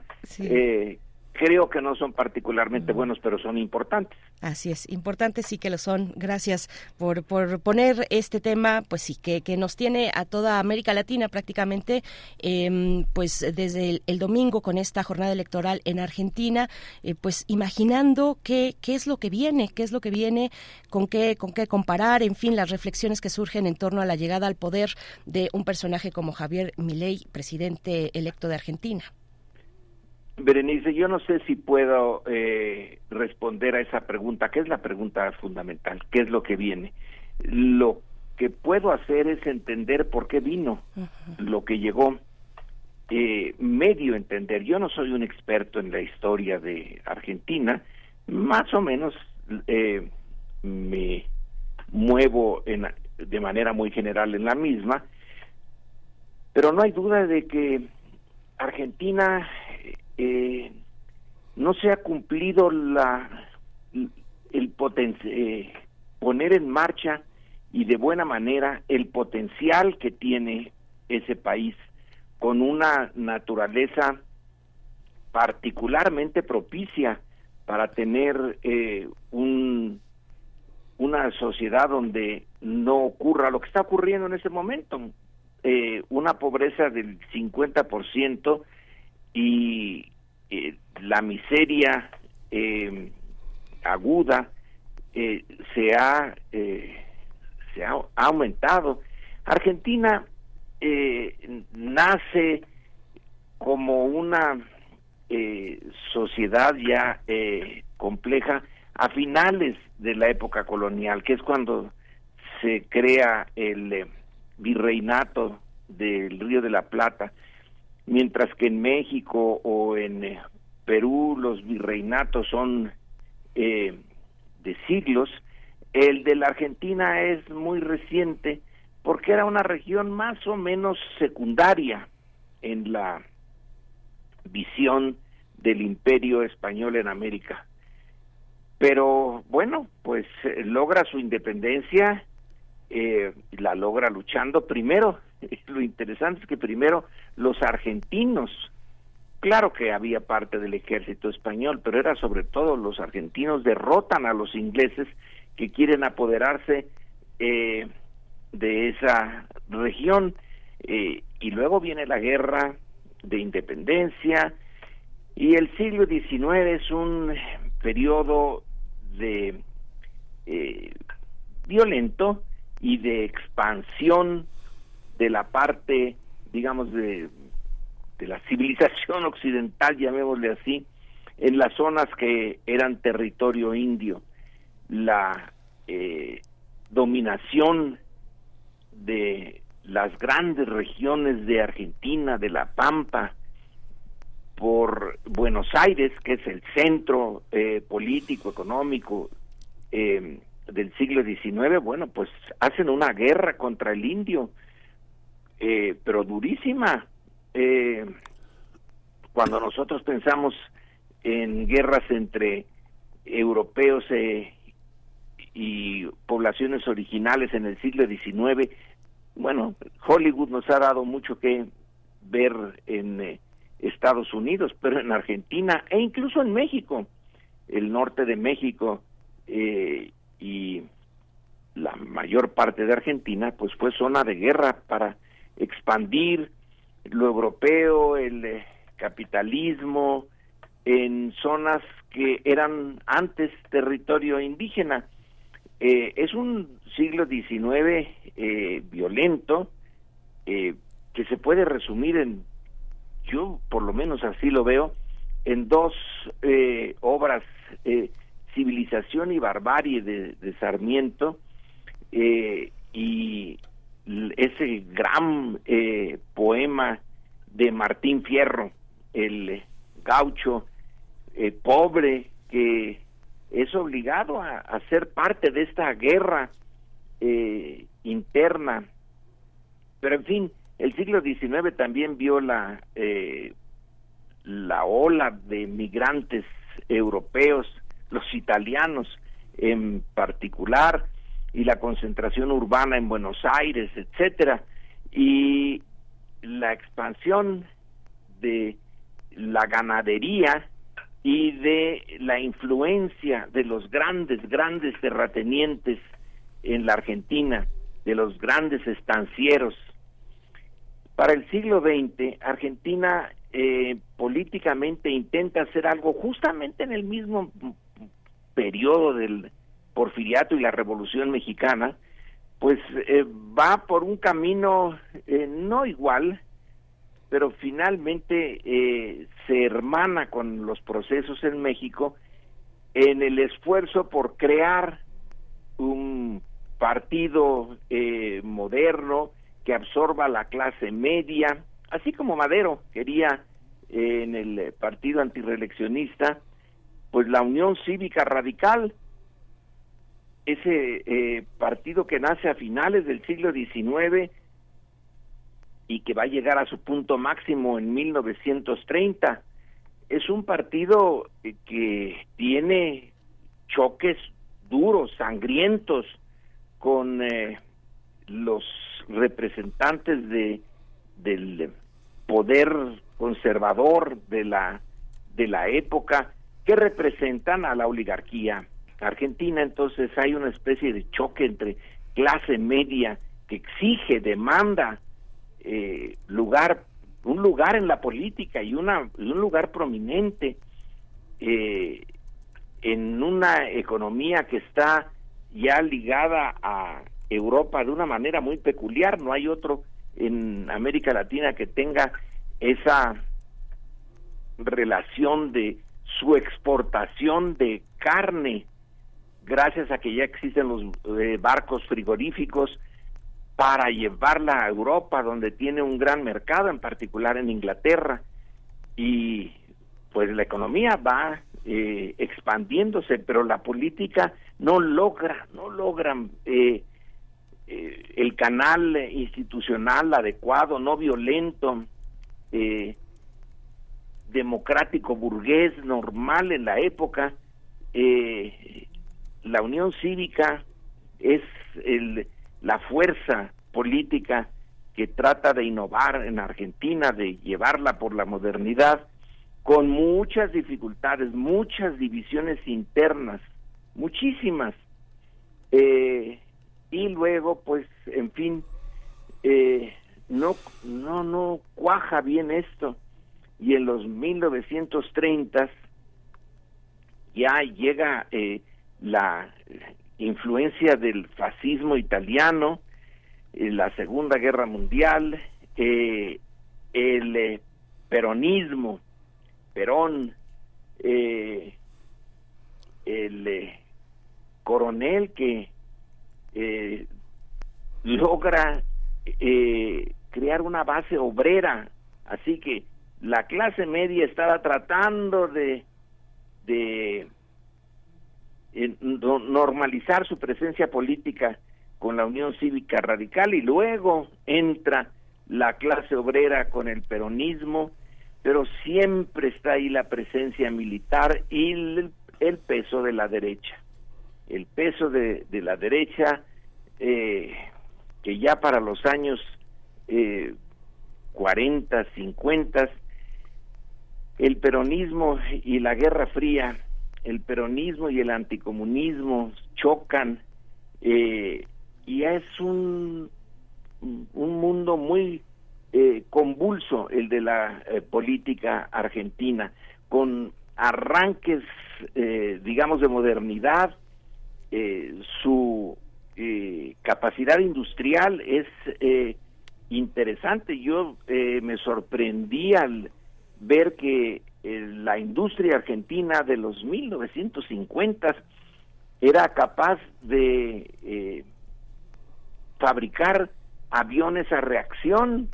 Eh, en el resto de América Latina, incluyendo Brasil, no había esa eh, capacidad de ir adelante en su desarrollo eh, moderno, económico, pero no resolvían su problema político, no se institucionaliza, el peronismo moviliza la, a las masas, es uno de los eh, primeros eh, movimientos populistas de América Latina, peronismo y cardenismo, por ejemplo, tienen algunos puntos de contacto en su capacidad de movilización en Argentina, sobre todo industrial, ¿no? de las zonas urbanas.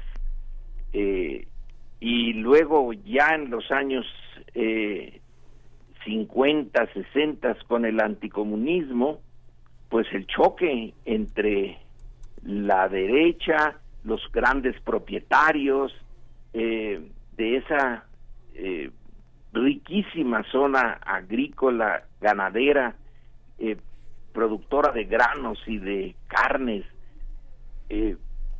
y la derecha que, insiste en no dar su brazo a torcer y enfrentarse al peronismo y el peronismo dividido y la intervención de política de Estados Unidos, la eh, inestabilidad eh, política y la presencia del ejército en Argentina. Es un eh, da pena realmente cómo ver cómo un país tan rico en, en recursos naturales y humanos y con un eh, nivel de educación que en algunos momentos llegó a ser el más interesante e importante de América Latina, no logra estabilizar sus eh, relaciones de poder eh, y son unos vaivenes notabilísimos.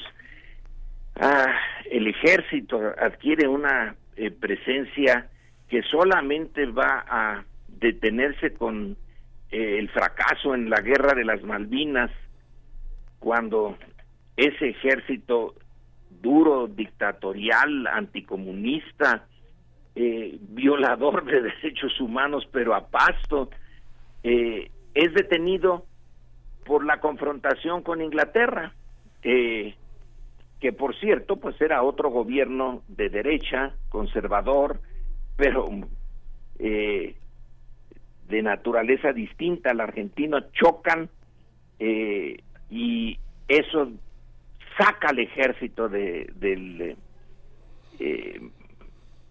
eh, eh, del escenario temporalmente por lo menos y lo que viene es una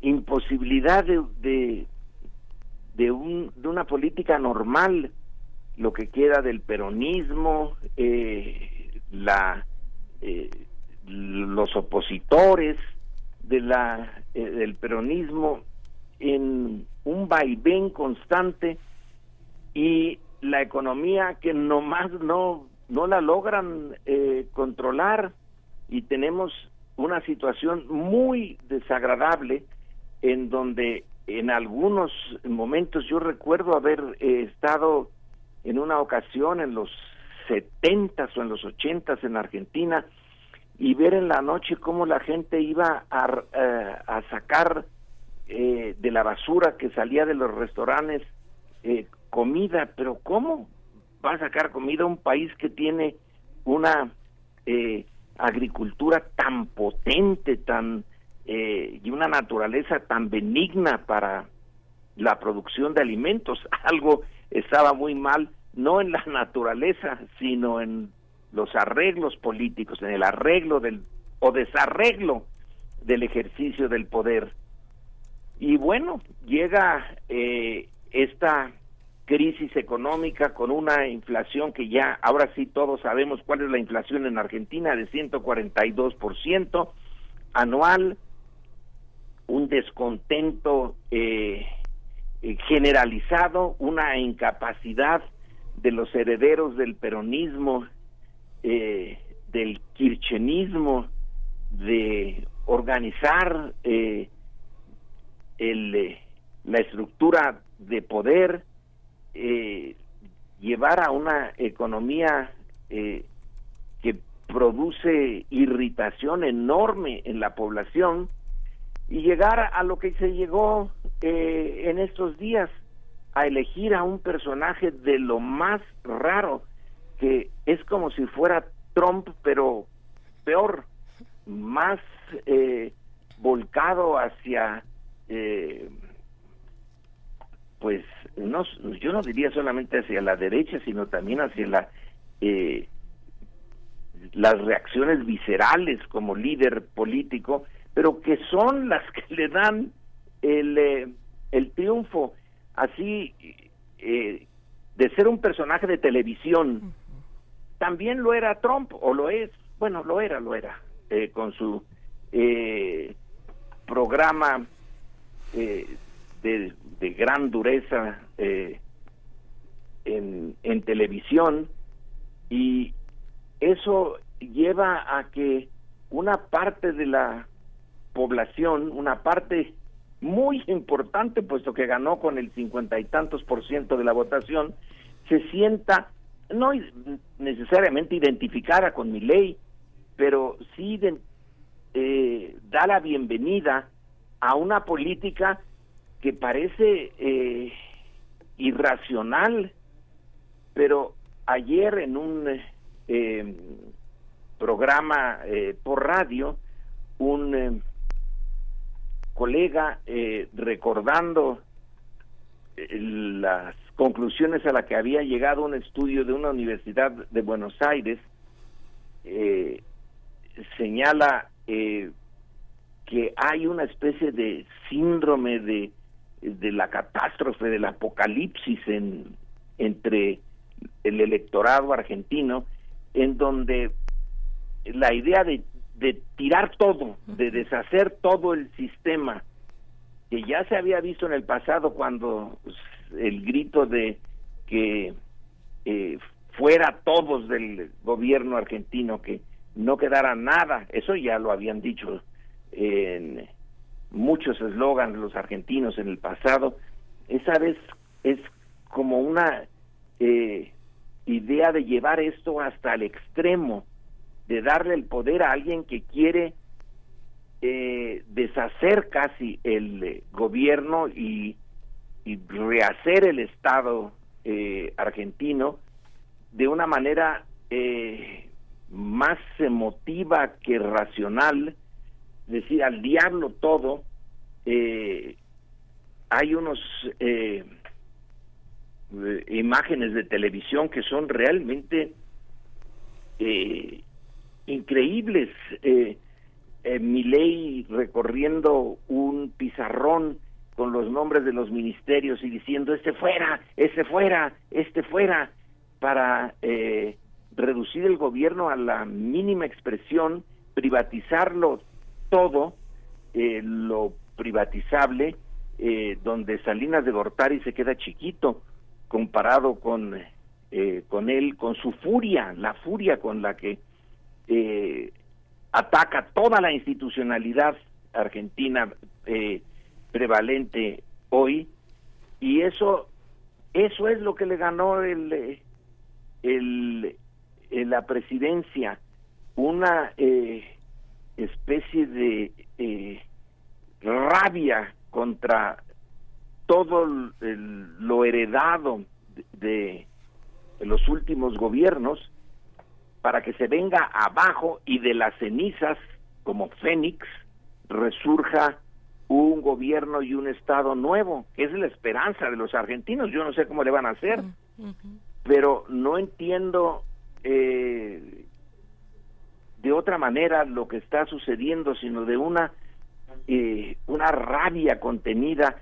Resulta que los sectores pobres eh, son los que más votaron por mi ley, eh, como si no entendieran que el modelo que él propone de un neoliberalismo, pero a lo grande, no puede llevar a, un eh, eh, beneficio de los que están hasta abajo en la escala social. Pero eso es lo que se imaginan o, o, o no queda, eh, eh, no les queda otra que apostar por una especie de cataclismo del cual saldrá Argentina eh, purificada y como si pasara por el infierno, se quemaran todas las escorias y saliera un nuevo país. Supongo que esa visión es la que eh, puede explicar por qué tuvo ese éxito tan arrollador, porque es una elección libre, con nadie dice que haya habido fraude en la elección, y realmente lo que queda del peronismo eh, quedó marginado y eh, lo que queda de izquierda, eh, pues yo no sé dónde se puede refugiar en la Argentina, lo que queda de racionalidad y hay unas expresiones de irracionalidad que personifica mi ley que parece que le ganaron un gran aprecio, un, una gran admiración eh, a este eh, personaje eh, furioso. Bueno, ¿qué es lo que va a pasar? Que este es eh, alguien eh, eh, ha eh, señalado que es un experimento de algo inédito en el mundo. Se va a poner en marcha, al menos teóricamente, eso es lo que implica el discurso de mi ley, un eh, un sistema donde el mercado será el que eh, asigne prácticamente todo lo importante en eh, Argentina, en la economía argentina, con un radicalismo que ningún otro sistema, ningún otro país lo ha intentado. Así que estamos viendo un laboratorio eh, político, entre otras cosas, nada más que el costo de equivocarse aquí, eh, pues eh, el riesgo es enorme. Fracasó la clase eh, política más o menos racional y le dejó la puerta abierta a la irracionalidad y termino con esto. El año que viene es posible que Trump logre otra vez volver a la presidencia y es eh, algo muy similar a lo de mi ley. Eh, no sé qué va a suceder en caso de que Estados Unidos le dé la victoria a, a Trump. Es un, un desarrollo de la democracia eh, liberal, de la democracia electoral, que no habíamos eh, previsto. Bueno, que teóricamente sí se sabía que podía ocurrir que eh, algo muy irracional llegara por la vía de la elección, pero no lo habíamos visto tan claro como en Estados Unidos primero y ahora en la Argentina, eh, pues desde un punto de vista teórico es de lo más interesante, desde un punto de vista humano es un desastre. Eh, al menos eso pareciera. Eh, espero equivocarme y que no salga eh, un desastre, pero todo me indica que no es el camino adecuado el que tomaron los electores en Argentina. Muchos de ellos, según las entrevistas que vi, que oí, el el entrevistado, sobre todo jóvenes, no sabían exactamente qué era mi ley. Lo que expresaban era un gran, gran, gran descontento. Eh, se rebelaban contra lo existente, pero sin pensar mucho en lo que les ofrecía para el futuro inmediato el votar por mi ley. Bueno, pues eh, son los peligros de la eh, de la democracia, no es un sistema eh, a prueba de errores. A lo mejor este es un gran error, pero eh, el futuro lo dirá.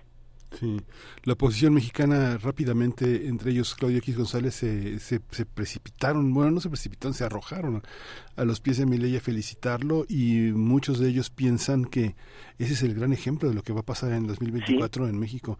¿Tú cómo lo ves, Lorenzo? Breve, brevemente. Que Sochi eh, Galvez, pero eh, se apresuró ayer en un programa que en el que participo desde hace mucho tiempo en un programa, una mesa política.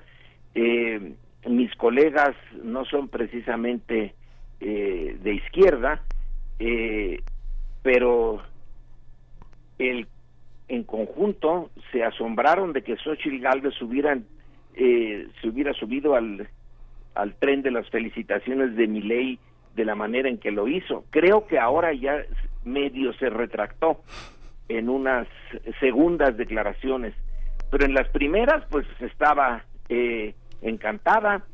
Y ella es la representante fundamental de, eh, del ala eh, oposicionista y conservadora en México y reaccionó de inmediato favorablemente. Luego ha empezado a matizar, como que sus asesores le dijeron que no se fuera tan, tan lejos tan rápido pero en principio sí, eh, la, la derecha está eh, con mi ley, eh, es una derecha, la mexicana, no tiene un liderazgo como, como ese de que yo lo veo ya un poco desquiciado, porque usa en el micrófono sus maldiciones hacia sus adversarios, se les va casi encima eh, no veo yo a, a Xochitl yéndosele encima a, a, la cuatro, a los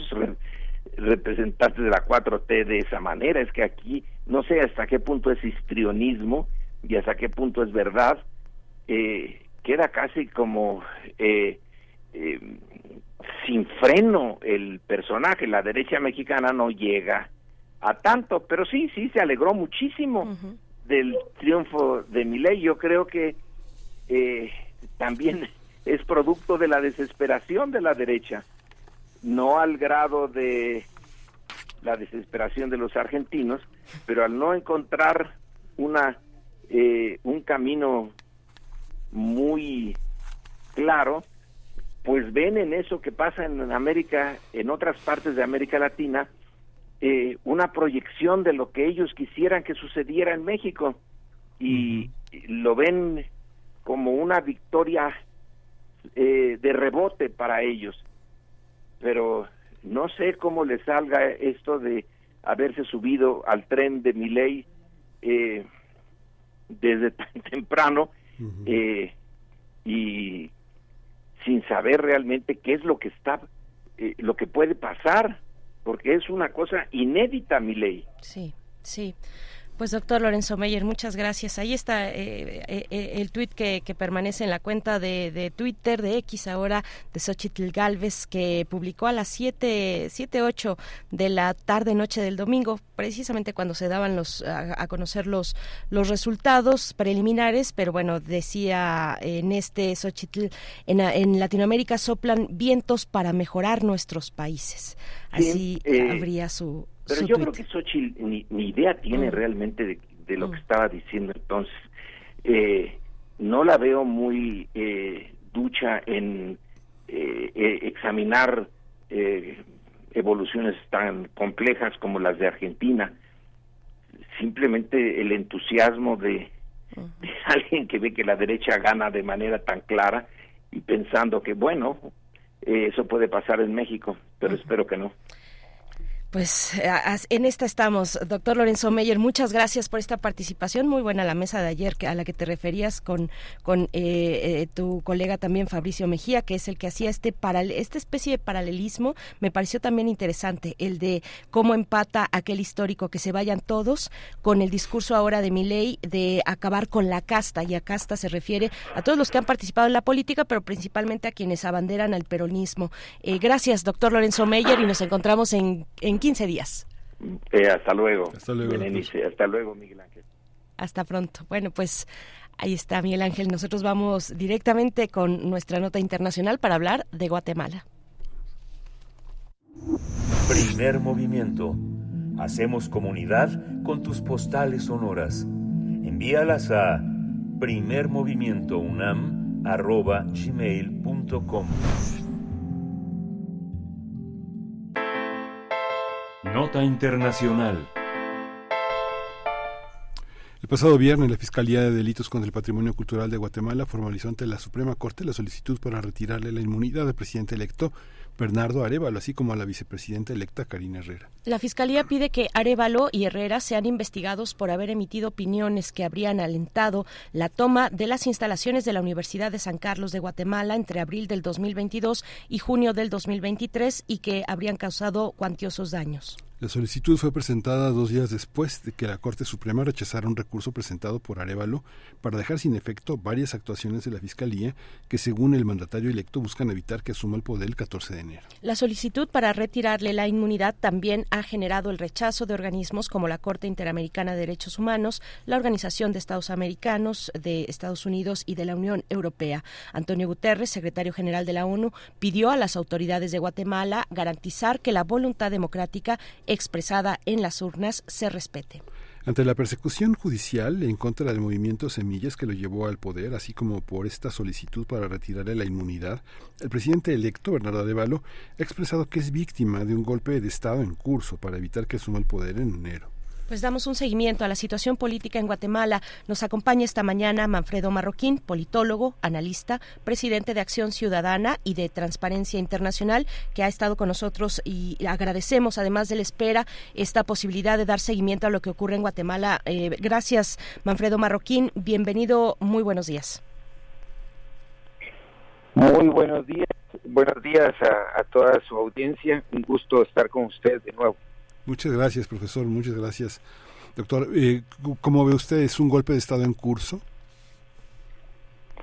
Bueno, sí, yo coincido en ese término, en ese calificativo que le ha dado el presidente electo a las acciones del Ministerio Público, que obviamente es, pues, es una herramienta política al servicio de lo que aquí llamamos el pacto de corruptos que controla prácticamente todas las instituciones del Estado y que eh, está buscando a toda costa impedir que haya una un cambio, una transmisión de mando en enero próximo eh, y que se reconozca el triunfo del presidente electo Bernardo Arevalo.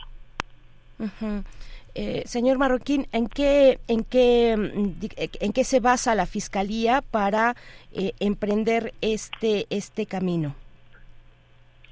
Mira, es que es, al igual que este caso y todos los que se han construido para perseguir y criminalizar a, a fiscales, exfiscales, ex jueces que conocieron grandes casos de corrupción, son y periodistas, activistas, son casos eh, eh, pues jalados eh, muy pues absurdos, caen en el absurdo los casos.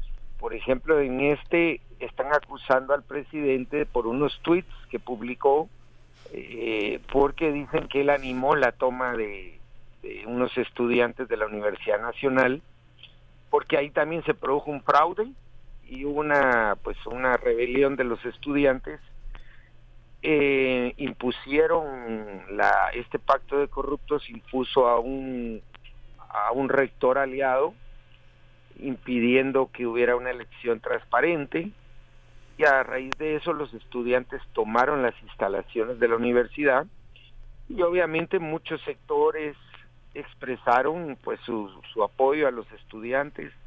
Eso hizo Bernardo Arevalo, en ese momento no era candidato, eh, entonces simplemente fueron palabras de aliento ah, y esas, esos tweets ahora son la gran prueba que presenta el MP para decir que ellos fueron incitadores. Eh, eh, se les acusa de asociación ilícita porque ahora están acusando y criminalizando a los dirigentes de ese movimiento estudiantil que ocupó la universidad de haber em, eh, de haber causado daños al patrimonio de la universidad, cosa que además eh, el Instituto de Ciencias Forenses ya dijo que no, no encontró ningún indicio de que el presidente y la presidente electas hayan incurrido en incitación a ese acto pero así han sido construidos todos los casos que hoy tienen en el exilio a cientos de personas que su único pecado fue luchar contra la corrupción de las mafias en Guatemala esta visión también de justamente utilizar la, la persecución política y la persecución penal para hacer la persecución política, ¿qué, se espera? Viene, viene un largo mes de, de, diciembre de muchísimos acomodos, de una, de una enorme transición. ¿Hacia, ¿Hacia dónde se percibe que el gobierno actual esté preparando la transición? Porque también es un elemento fundamental. Hay muchos, muchos, un enorme conflicto de intereses sobre el manejo presupuestal, las asignaciones, proveedores, en fin, todo, todas las personas involucradas en el, en el, en el saqueo de Guatemala, ¿no? Exacto, sí, bueno, el problema es que ya tenemos una transición que va en su quinto mes. Recordemos que la, la, la, elección de primera vuelta fue en junio.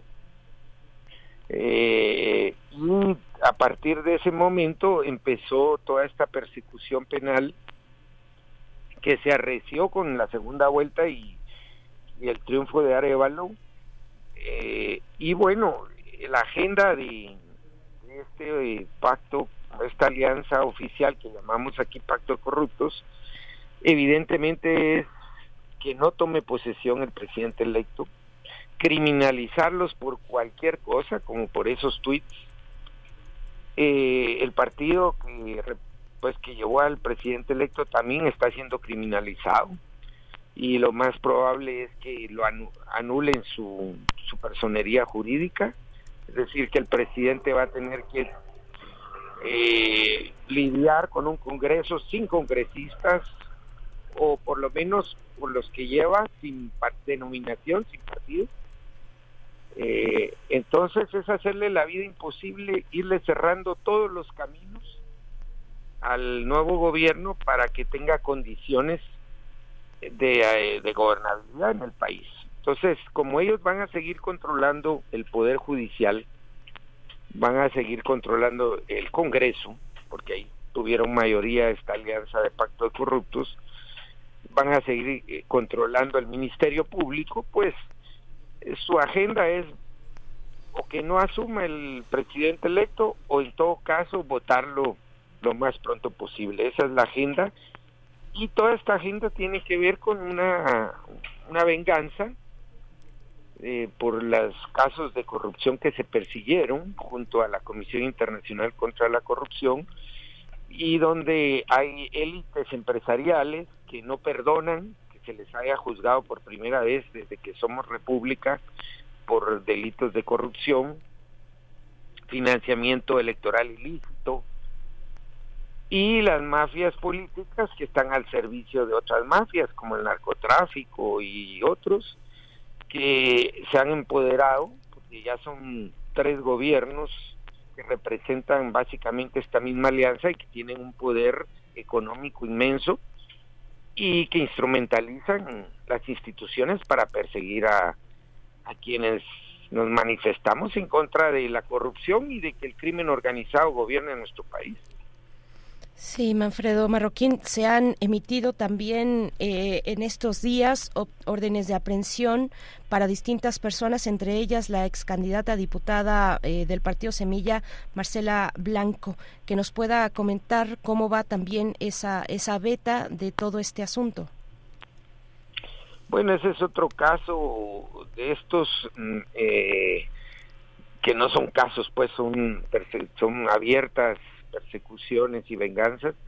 Es una, una chica de 22 años que, que simplemente se tomó una foto con los estudiantes que tenían tomada la, la universidad y eso fue suficiente para que ahora la inculpen, esté en prisión junto a otros dirigentes estudiantiles. Eh, una cosa que ha provocado mucha indignación en el país eh, bueno, y estamos en esa tensa calma ahora, eh, sabiendo, esperando a ver qué pasa con, estos casos.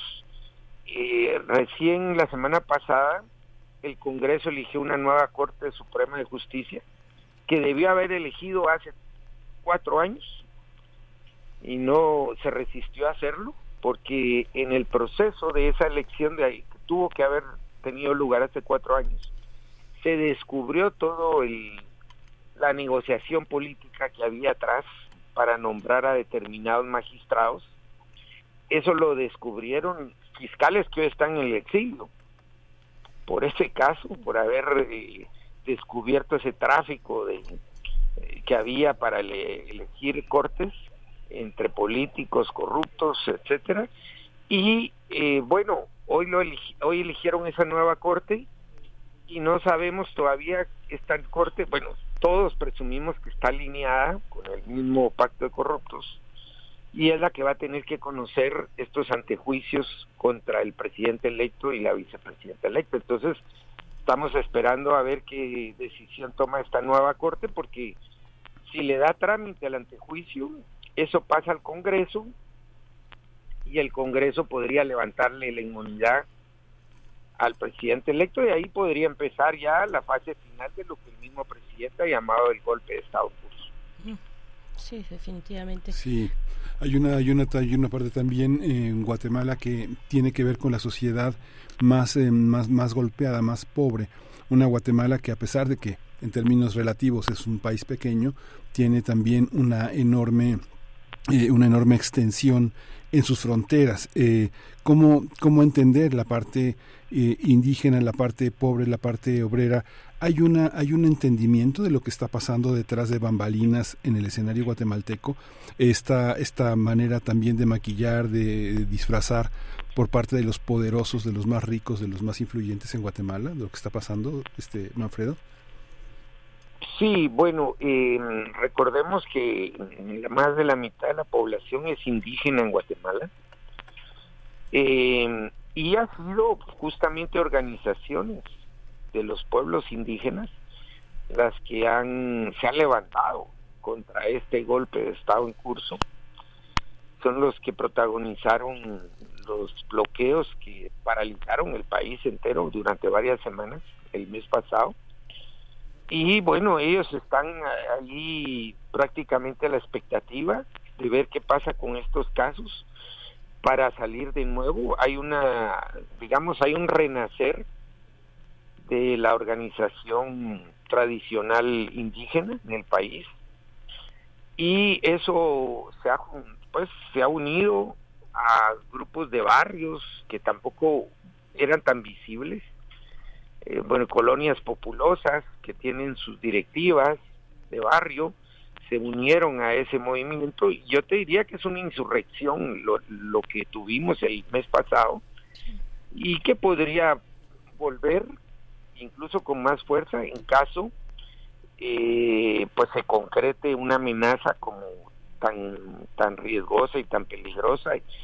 Y te digo tan tan suicida como la del pacto de corruptos de querer dar un golpe porque Estados Unidos ha utilizado ya todas sus herramientas y vocerías para decir que no va a permitir un golpe de Estado, que va a castigar ejemplarmente a los que estén involucrados en eso y que va a sancionar al país económicamente.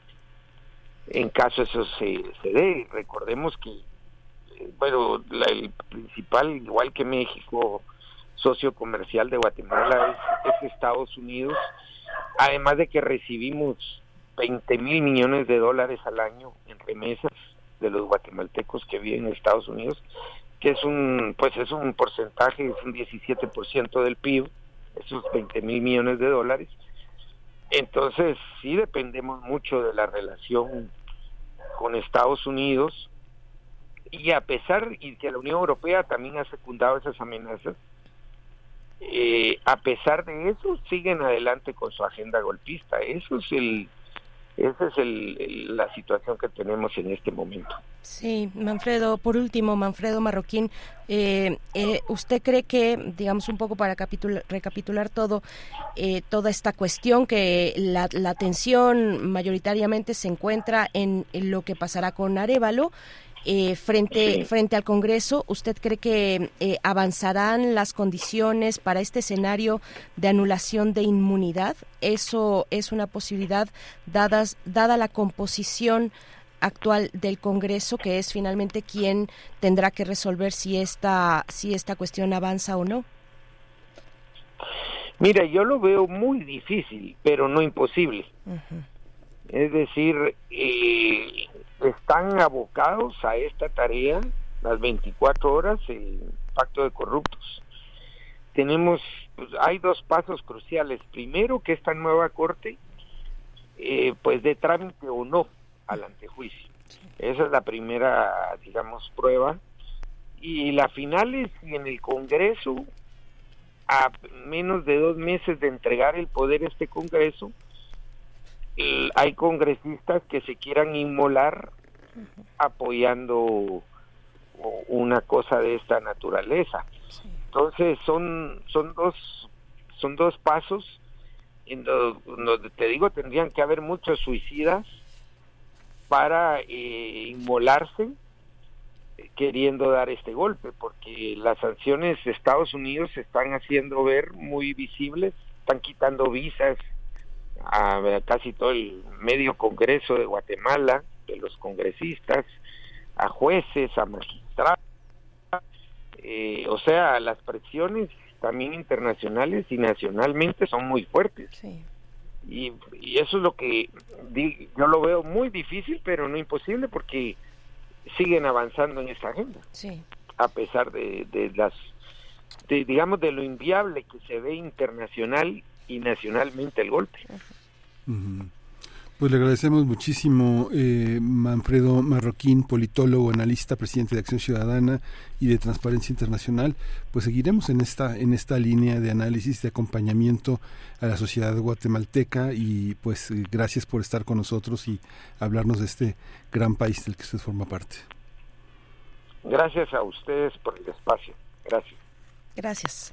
Hasta pronto. Bueno, pues dos meses, dos meses faltan para que eh, Bernardo Arevalo, presidente electo, pueda asumir el poder eh, el 14 de enero. El 14 de enero y así están las cuestiones. Sigue avanzando, pues estos señalamientos, estas acciones eh, judiciales desde la fiscalía en contra del el presidente electo y del movimiento Semilla que lo llevó al poder. Son las 8 con 58 minutos. Vamos a ir con música música. Esta propuesta de Edith Citlali Morales para recordar a Pablo Milanés nos dice que toca mm, la canción comienzo y final de Una Verde Mañana a cargo en la interpretación de Carlos Díaz Caito. El momento cierto, el de verdad.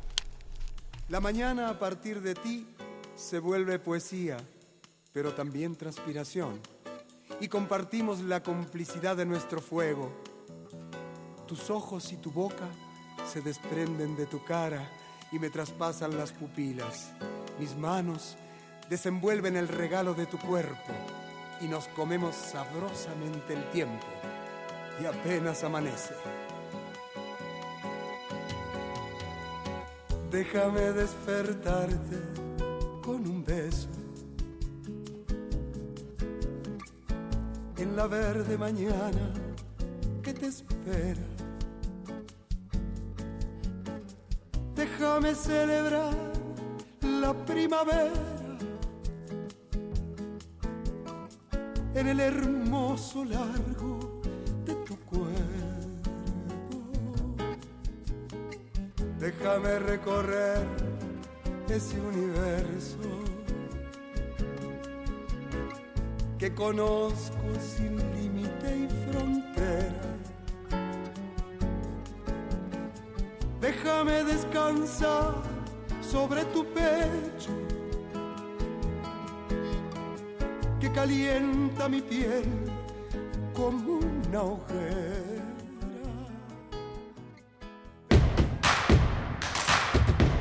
Encuentra la música de primer movimiento día a día en el Spotify de Radio UNAM y agréganos a tus favoritos.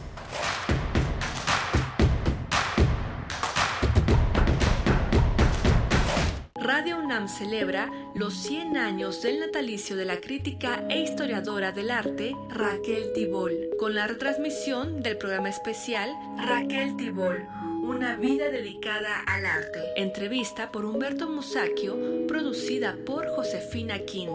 Jueves 14 de diciembre a las 10 horas por el 96.1 de FM. Radio UNAM, experiencia sonora. Hola Juan. Hola Oscar. ¿Ya te has dado cuenta que llevamos mucho tiempo juntándonos en esta transmisión? Y ahora nos juntamos para hacer este promocional de nuestro propio programa. Sí, hombre, por- en esta ocasión no es así un encuentro casual.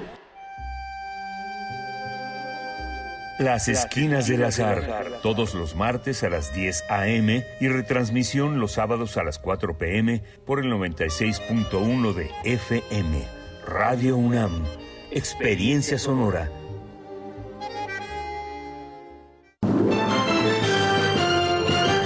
Y en otras noticias, arrancó el proceso electoral 2023-2024.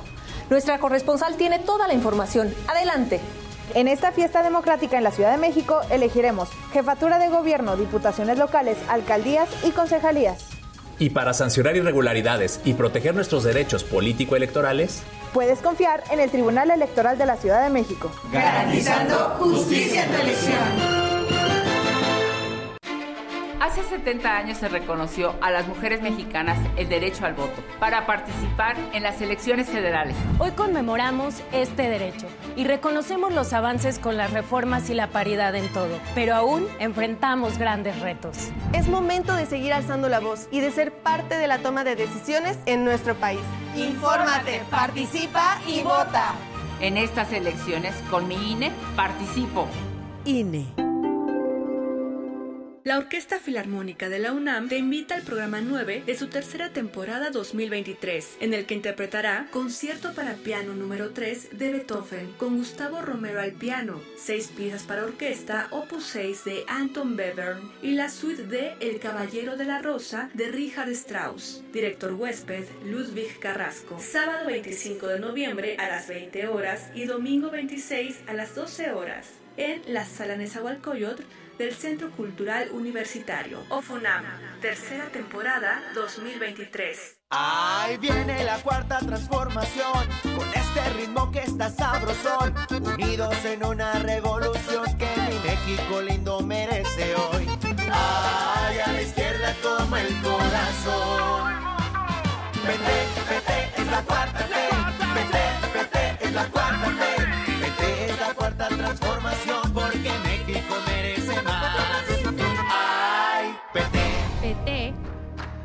la 4T.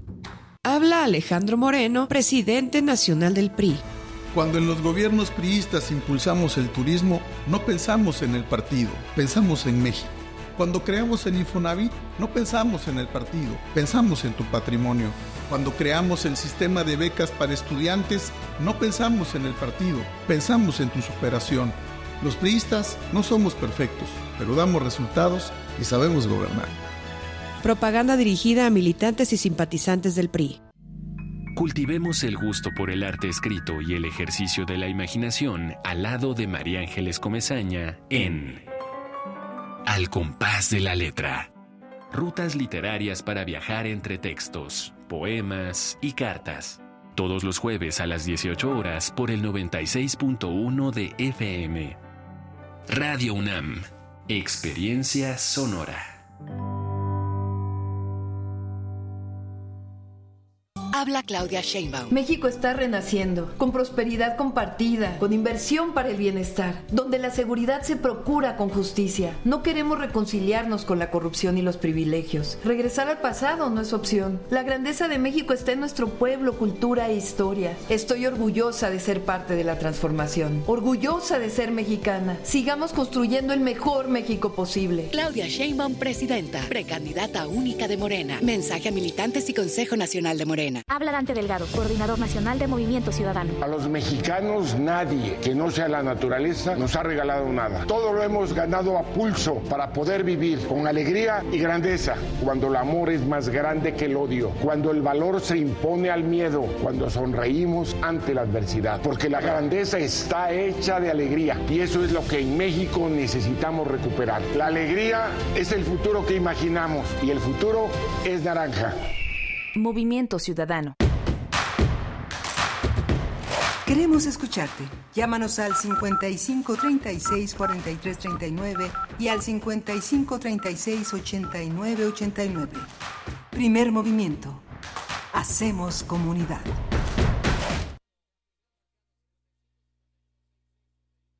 Buenos días, estamos de vuelta. Muy buenos días, bienvenidos, bienvenidas. Son las nueve con seis minutos de la mañana en este martes 21 de noviembre del 2023. Estamos de vuelta con ustedes, con Rodrigo Aguilar en la producción ejecutiva, Antonio Beltrán en la operación técnica de la consola, Violeta Berber en la asistencia de producción y Miguel Ángel Quemain en los micrófonos. Miguel Ángel y también en la poesía necesaria en unos momentos. ¿Cómo estás? Hola Berenice, buenos días, buenos días a todos los, eh, nuestros amigos, nuestros radioescuchas. Eh, pues ya estamos en la tercera hora de primer movimiento. Estuvo una todo un repaso muy interesante sobre todo lo que ha pasado en, en la Argentina, en esta, en este mundo que tiene eh, mi ley en sus manos para el futuro de Argentina. Mucha gente se pregunta qué pasará. Hablamos con el doctor Lorenzo Mayer sobre este, pues sobre este enorme terremoto. Lorenzo hablaba Digo, eh, hay mucha pobreza en Argentina. Quien dice que de 10, 4, de este, 4 de 10 argentinos son pobres. Y sí, la gente recoge cosas en la basura, pero no sé, ahí me ha tocado ver, en, no sé, en Harrows, en afuera, no sé, de lugares como Westfield Stratford en Londres, gente con sus eh, abrigos de cashmere de, que adquirió en la posguerra, re, este, recogiendo basura. Y, y, lo mismo en París, en San Michel, en La Mouffetard, en, la gente está recogiendo basura de los botes. Uno se suma a los botes y hay basura que vale mucho la pena, porque el desperdicio es lo esencial. ¿Quién sabe cómo será la basura en los botes en los grandes centros de Argentina? Porque los grandes centros siguen funcionando. Para la gente que tiene dinero en Argentina, para la gente que maneja el dólar blue, sigue habiendo dinero es algo, es la desigualdad es el signo de los tiempos, no la pobreza, sino la desigualdad y la corrupción. ¿no? Porque bueno, hay, es que hay muchos pobres, sí, pero hay unos ricos que dominan, que este, que organizan la pobreza de una manera muy, muy fuerte, ¿no? sí. como aquí, también aquí hay mucha pobreza, pero está organizada por los que más tienen. ¿no? desigualdad y pobreza, eh, me, me, no sé, muy al vuelo me pensaría que, que ahí lo que hay que revisar es el nivel de seguridad social que pueda que puedan tener las personas en, en determinado eh, bajo determinado gobierno eh, eh, y, y, cómo cómo hacer esos contrastes entre América Latina y estos países que has mencionado Harrods afuera de Harrods pues sí debe haber una basura sí. muy costosa en, sí. en, en, este gran icónico centro centro comercial de mucho lujo en, en Londres no uh -huh. en Londres que por cierto Harrods tiene también su su sucursal en, en el duty free de del, del, del, aeropuerto de Londres eh, y que de, de, Heathrow. Y que y que bueno también es, es, es interesante esto que planteas eh, la basura que desecha un país como como ese o que se encuentra en las inmediaciones no sé de las estas galerías Lafayette no en París eh, de Harrods en, en, en, Londres o en los centros comerciales también en, en Panamá Panamá que tiene una actividad comercial muy importante debido al canal de, Panamá, pues también el, el, aeropuerto, bueno, pues es un centro comercial en sí mismo y, y es, bueno, es interesante verlo desde ahí, pero particularmente pensaría yo, desde, la, eh, desde el nivel de seguridad social y de derechos y de acceso a esa seguridad social que tienen las personas eh, que, bueno, que, que, se encuentran en, en, pobreza o desigualdad, que también es todo, todo un tema, como hemos dicho. Pero, pero bueno, vamos a, a seguir avanzando en temas nacionales. Vamos a tener después de la poesía necesaria, en la mesa del día vamos a conversar sobre la terna presentada por el presidente Andrés Manuel López Obrador para ocupar el cargo de ministra, en este caso, porque los tres perfiles son mujeres eh, de ministra eh, para la Suprema Corte de Justicia de la Nación. Tendremos la participación de Camilo Saavedra, que ya nos ha acompañado en este espacio precisamente dando seguimiento tanto a la renuncia de, eh, de Arturo Saldívar y bueno, ahora con esta terna, con el panorama que se presenta para la Suprema Corte de Justicia de la Nación.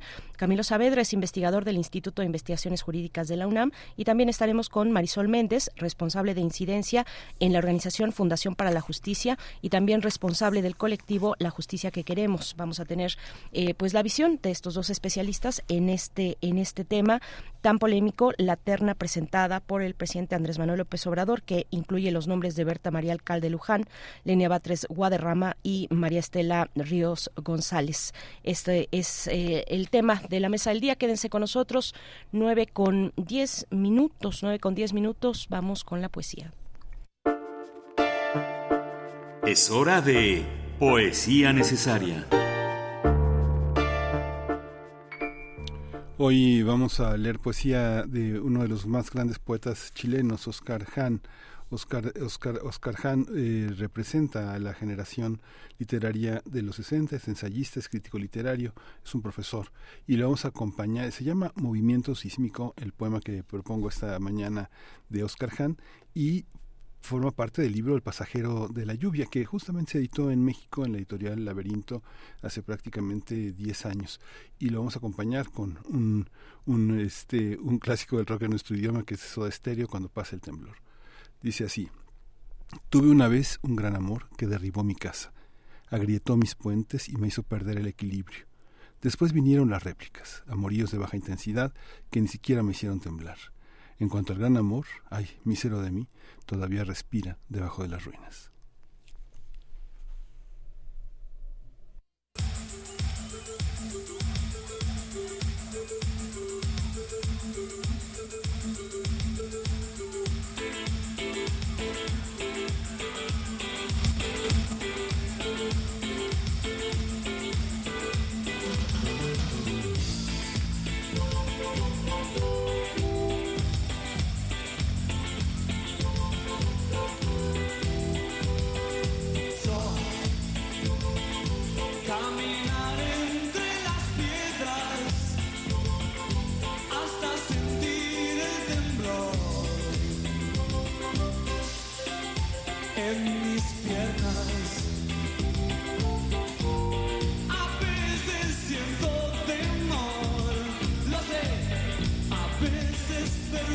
sun.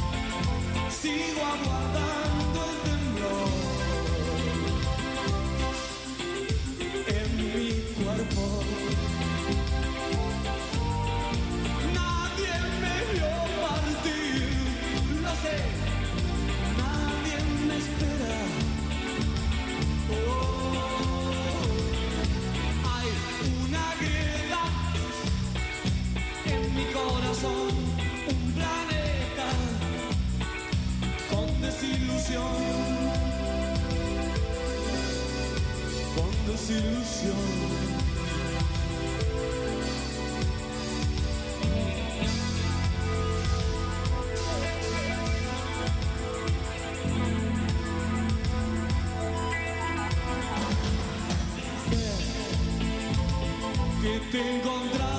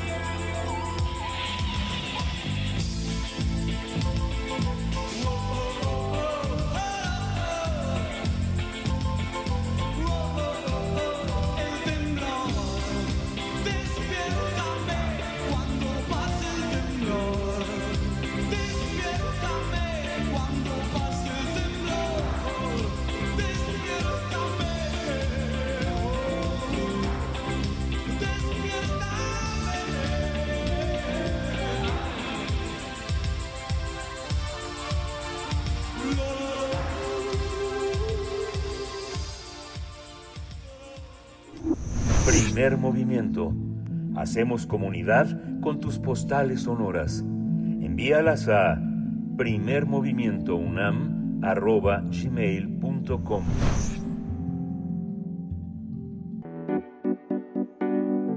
La mesa del día.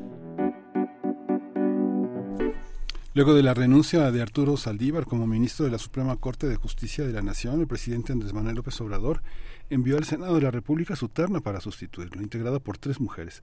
Se trata de Berta María Alcalde de Luján, Lenia Batres Guadarrama y María Estela Ríos González. De acuerdo con la Constitución, el procedimiento establece que el presidente de la República someterá, un- bueno, someterá una terna a consideración del Senado, el cual, previa comparecencia de las personas propuestas, designará al ministro o ministra que deba cubrir la vacante.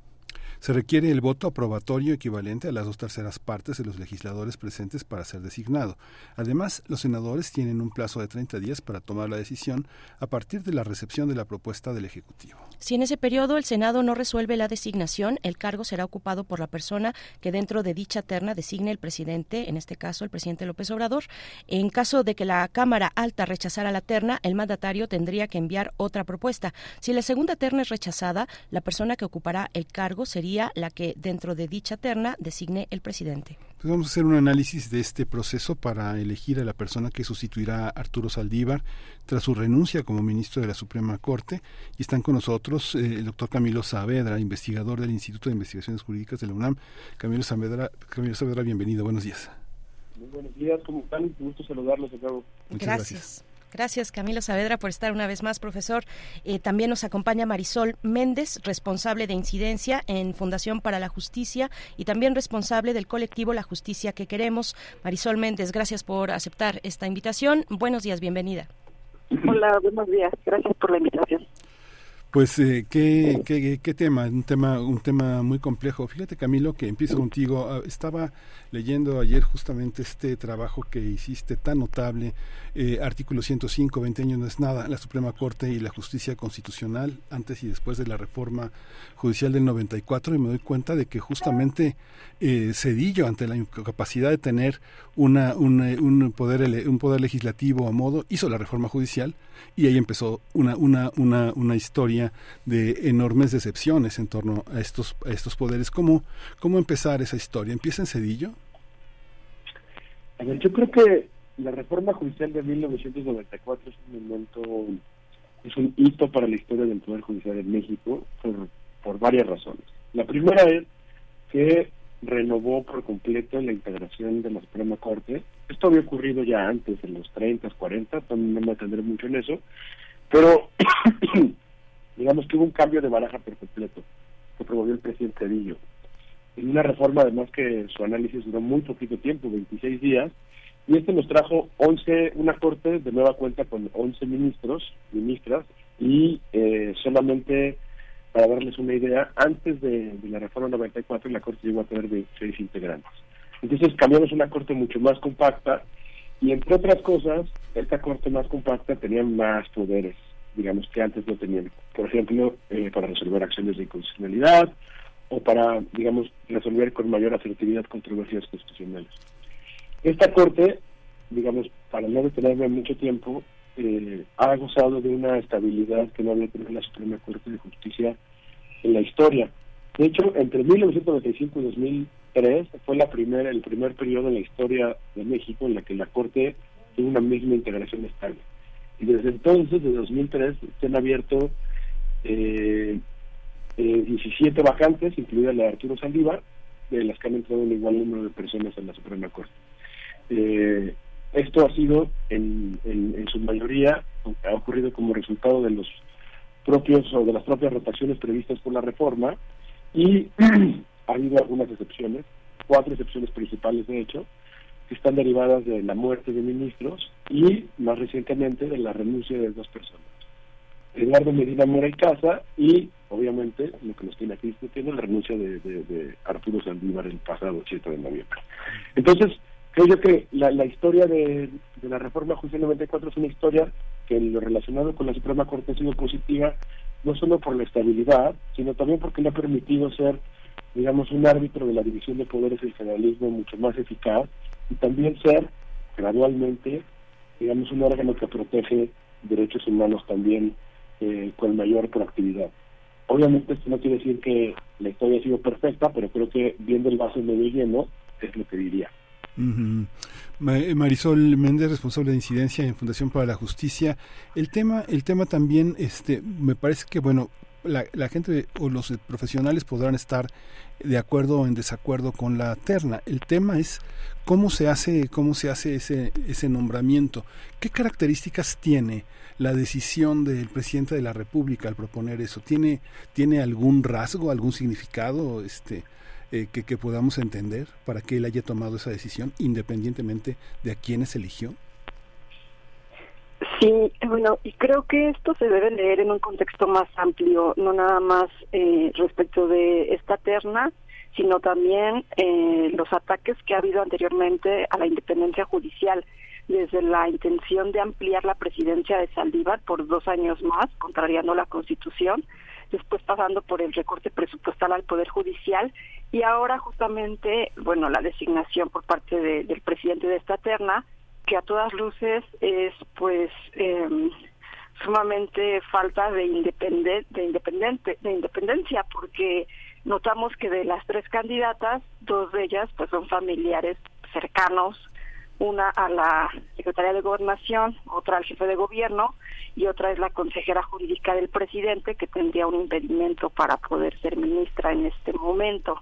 Entonces sí creemos que se está dejando de lado el principio de independencia judicial y que esto es sumamente grave porque lo que lo que sucede es que pues se rompe eh, se rompen los contrapesos y la división de poderes. Creemos que aquí el riesgo es que el Ejecutivo llegue a controlar la Corte y entonces perdemos a una instancia judicial que no es una instancia política, sino es una instancia pues, de, resolución jurisdiccional, que es quien sería un contrapeso y que puede eh, tomar decisiones eh, justamente cuando hay un conflicto que puede venir del Ejecutivo, del Legislativo, y que ahí pues nuestra última instancia es el Poder Judicial y para toda la ciudadanía, o sea, salvaguardar la independencia de la Corte es salvaguardar también eh, pues eh, eh, la democracia y el Estado de Derecho. Eh, yo les pido un poco también que, que, nos eh, vayamos un poco un poquitito atrás para para una vez que bueno ya han pasado varios días de que eh, em, Arturo Saldívar presenta su renuncia ya con todos estos días el pasar de, de los días ha, permitido que, que, que se pulan un poco más los los argumentos de que repensemos muchas cuestiones que están ahí en la Constitución para entender este diseño escalonado de la designación de ministras o ministros de la Suprema Corte ¿Qué decir en cuanto a las, a las formas? Aquello que establece la Constitución, la famosa causa grave para presentar renuncia, el papel del Senado para aceptar o no esa renuncia bajo estas condiciones. ¿Qué, qué, les queda de reflexión de ese primer momento previo a que se presente, de que el presidente de la República presentase la, la terna con estos tres nombres, eh, Camilo Saavedra? Pues muchas gracias de nuevo. Pues yo creo que, a ver, eh, la vez pasada que tuve la oportunidad de, conversar con ustedes, yo planteaba que, creía yo que la decisión de Saldívar era una decisión, digamos, para maximizar su cercanía con eh, eh, la candidata o la precandidata ahora Claudia Sheinbaum y también para evitar continuar teniendo roces, eh, digamos, a tener que resolver asuntos cercanos a la 4T.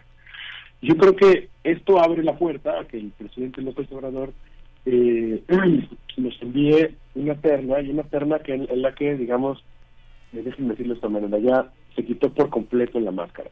y para poder ponerle contexto, como decía eh, nuestra colega hace un momento, tenemos, tenemos un diseño del proceso de asignación que beneficia al presidente. En caso de que le rechacen una terna, el presidente puede proponer otra terna y ahí no tiene restricciones para repetir nombres.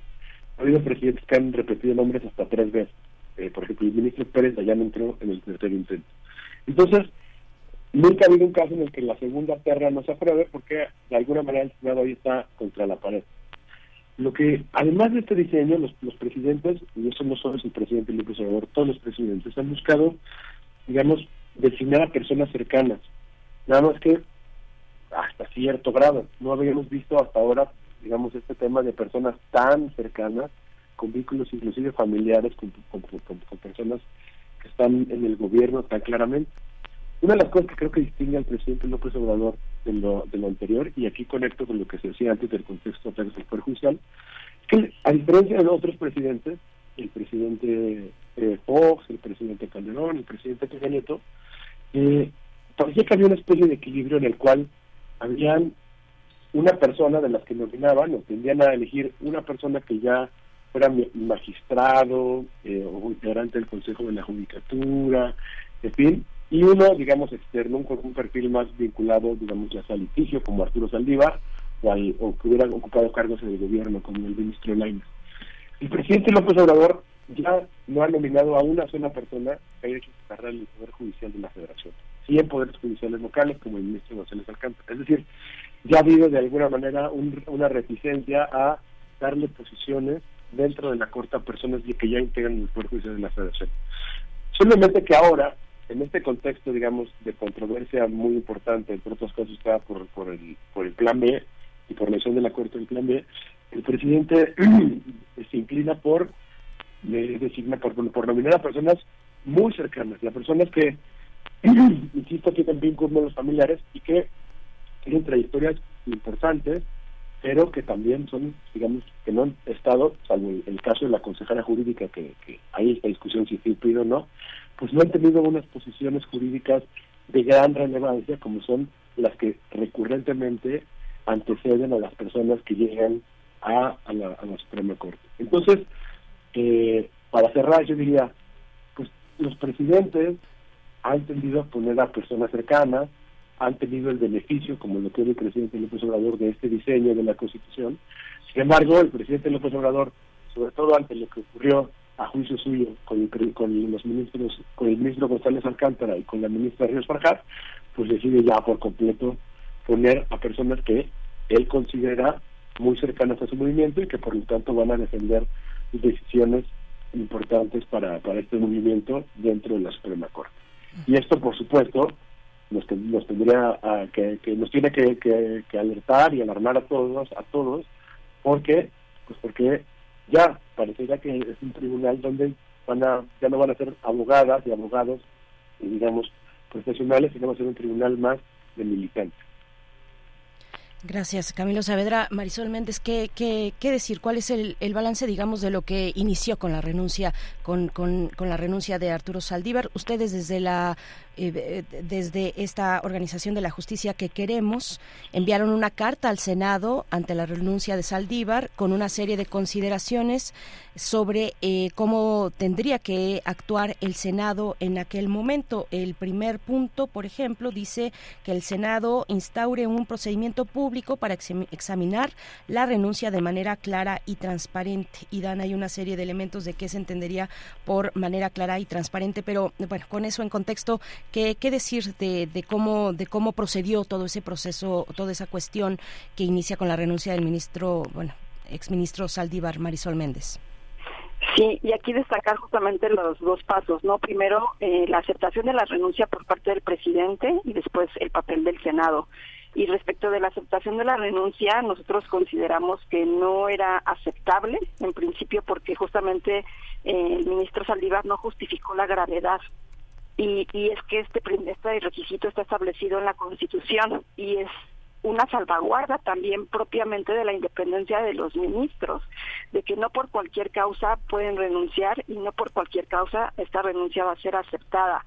A nosotros esto nos pareció sumamente grave al grado de que nosotros hemos interpuesto un amparo para, para denunciar esta situación y, y que no pudiera ser posible que se acepten las renuncias de los ministros simplemente pues sin justificar la gravedad.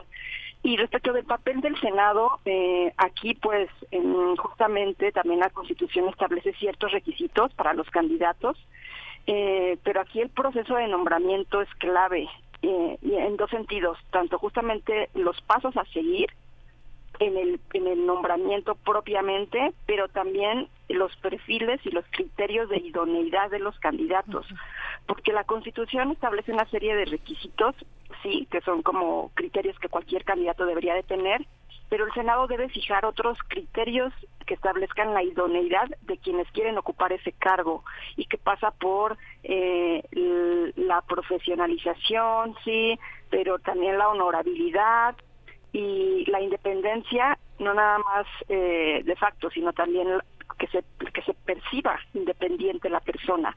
Justamente cuando una persona tiene una relación familiar con un con un funcionario de alto nivel de la administración, tener un vínculo muy cercano con, el poder ejecutivo. Entonces, eh, ahora al Senado le corresponde velar justamente por esos por esos criterios eh, y, y pues bueno, también incluir criterios de participación ciudadana, preguntas de, los, de la ciudadanía que puedan cuestionar a esas personas que son candidatas para determinar si son ellas idóneas o no. Y, y bueno, el Senado le corresponde también pues analizar eh, y pronunciarse también sobre sobre la renuncia de, de ¿no? Porque también el Senado pues pues dejó pasar esta situación. Eh, atentando contra el nombramiento escalonado y aquí lo que quisiera también destacar es que o sea, el presidente actual ha nombrado ya tres ministros, González Alcántara, Ríos Farjar, Medina Mora, ahorita sería la cuarta ministra que se nombra en la presente administración y a fines de 2024 va a haber otro proceso de, de cambio de ministro, entonces serían cinco ministros los que estarían siendo nombrados por el actual presidente y eso sería ah, totalmente abrumador, no sería tener prácticamente control de la mitad de los ministros de la Corte y entonces el, el riesgo pues es perder el contrapeso que esta Corte puede tener como Poder Judicial.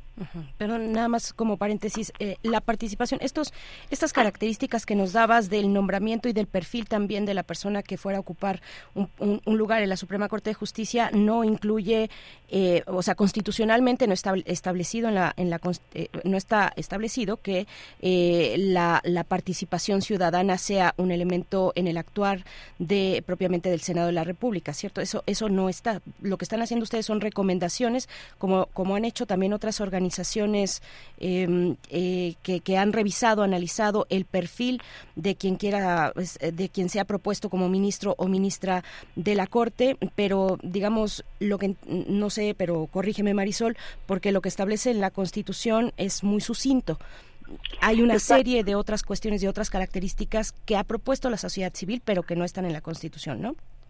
Sí, el artículo 95 establece prácticamente solo requisitos eh, pero justamente em, digamos que hay otros criterios o estándares internacionales establecidos por la Comisión Interamericana de Derechos Humanos, por la Corte Interamericana, que pueden dar contenido al artículo 95. O sea, el artículo 95 establece sí ciertos requisitos eh, que son los básicos, por ejemplo, la edad, la nacionalidad, pero ya sobre el perfil de la persona ese se construye con otros con otros criterios. Y lo que nosotros pedimos es que el Senado recurra a los criterios y estándares internacionales para dar contenido al artículo 95 y entonces establecer un proceso de nombramiento y criterios de perfil de idoneidad acorde a lo que ya han señalado los organismos internacionales y que también establecen eh, algunos instrumentos de derechos humanos a nivel internacional.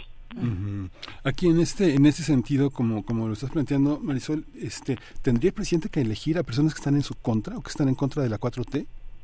Eso sería lo que, digamos, lo que haría, estaría este, de acuerdo un gran sector que se opone por, por, por esos rasgos. Digamos que no hay nada en la ley que impida que la hermana de la Secretaría de Gobernación sea, no es una línea directa, la ley de servidores públicos no lo, no lo, no lo acredita de esa manera.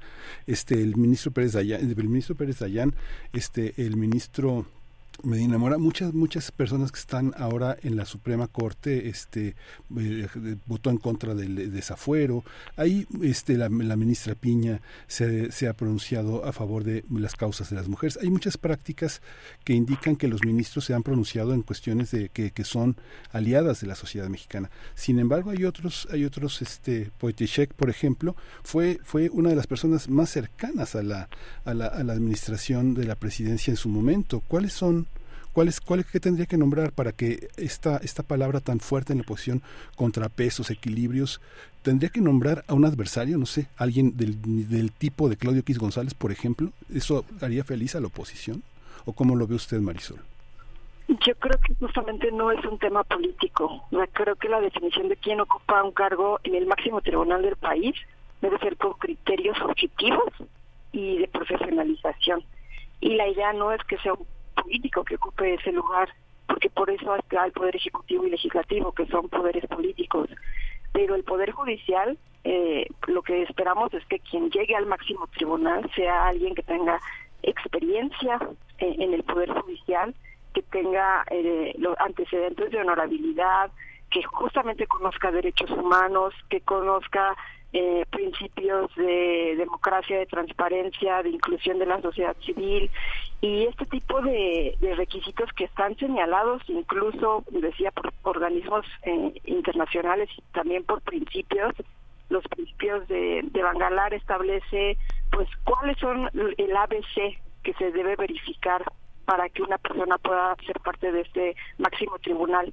Y la intención es no politizar el tribunal. Justamente esa es la finalidad, que las decisiones del máximo tribunal sean decisiones jurídicas, no decisiones políticas y que no dependan de la cercanía del poder ejecutivo porque entonces eh, pues justamente perdería el sentido o la razón de ser del poder judicial. Camilo, Camilo no, es política la Suprema Corte digamos después de los cuestionamientos a Luis María a Luis María Aguilar con el retraso del expediente de Salinas Pliego no es político o sea, cree esa, esa, esa manera de cuestionar, digamos, la trayectoria, la función de los, de los magistrados, no tiene de pronto ese sentido. Si hiciéramos un recuento desde el 94 a la fecha de cómo, los, de cómo los tribunales han frenado iniciativas que no les convienen a ciertos grupos políticos en materia de medio ambiente, en materia laboral, ¿no tendríamos un panorama político, Camilo? Desafortunadamente creo que sí, Marisol vamos es que la, la, la, pregunta en este momento era para Camilo para darle oportunidad y volvemos contigo también por supuesto. Sí Camilo adelante. a ver, yo digo yo digo que hay como dos maneras de verlo no una manera de verlo es desde el punto de vista digamos ideal de lo que esperaríamos en, el terreno del deber ser. Y sí ahí esperamos que la justicia sea como la retratamos no sin embargo si vemos en la práctica los tribunales y lo que hacen pues los tribunales son tribunales, los tribunales sobre todo de justicia constitucional como es la Suprema Corte, son tribunales que tienen una función no solamente jurídica, obviamente es jurídica, pero también es política. ¿no? Eso está claro y creo que está probado por de, varias generaciones de, de investigación sobre lo que hacen. Ahora, yo creo que hay una cuestión aquí, digamos, de grado y del nivel de lo que nos revela de las preferencias lo, la, cómo las decisiones que toman los presidentes eh, de la República en México y en otros países. En México, como decía Marisol, tenemos un procedimiento que creo que está desequilibrado. Favorece al presidente, no al presidente López Obrador, sino a todos los presidentes. Luego, además, tenemos, además de que es desequilibrado, es un procedimiento que no está regulado. Está regulado solamente desde la Constitución y no tiene acuerdos. Por lo tanto, se puede se puede, digamos, en función de, la, de, cómo esté la correlación de fuerzas en el Senado, regular a través de acuerdos para beneficiar o no beneficiar, digamos, que salgan rápido las propuestas eh, que hacen desde la presidencia. Y además de esto, tenemos un procedimiento que no, que no promueve el escrutinio público, que no promueve la discusión, que la diluye de varias maneras. No hay reglas para que, digamos, la sociedad participemos eh, opinando sobre los perfiles de las personas que son nominadas y esto hace, entre otras cosas, y además tenemos un plazo perentorio de 30 días, ¿no?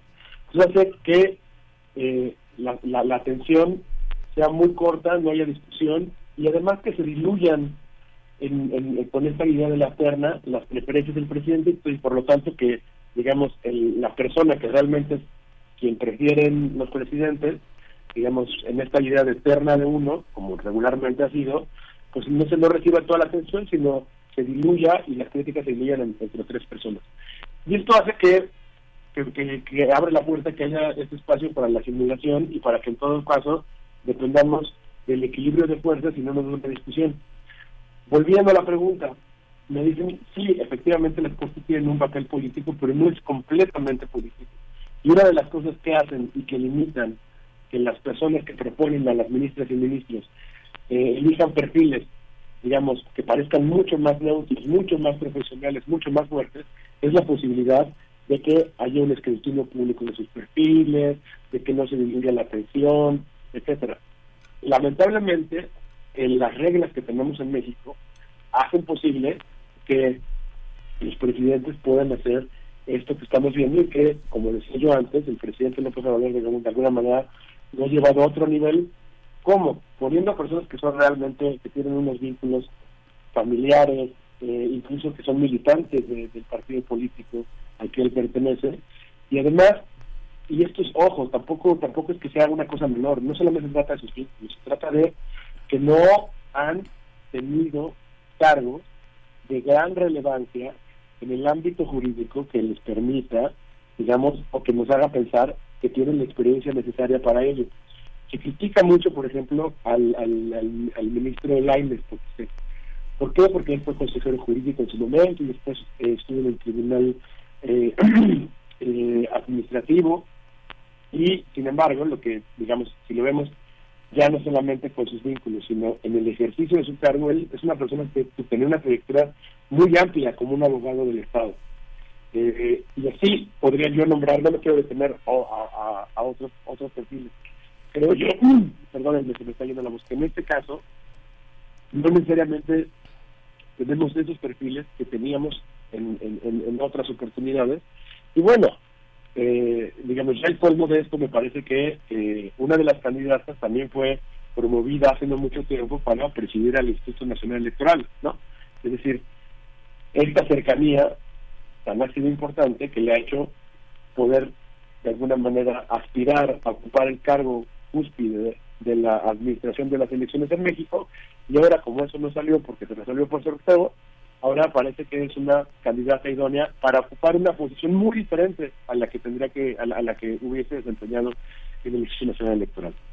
Gracias. Sí, no, gracias a ti, Camilo. Ojalá puedas tomar un poquito, un poquito de agua para recuperar la voz. Eh, Marisol Méndez, bueno, lo que quieras comentar en, en esto que hay muchos elementos. Yo pondría también otra cuestión eh, sobre si podríamos decir que eh, esta es un, un, debate que tiene que ver con el diseño, con el diseño de lo que mandata la ley finalmente, de cuál es el perfil eh, eh, de un candidato o candidata a, cubrir, a, tener un puesto eh, como ministro o ministra de la Suprema Corte de Justicia, está faltando, el, estaría faltando esta terna formalmente ante criterios establecidos en la Constitución.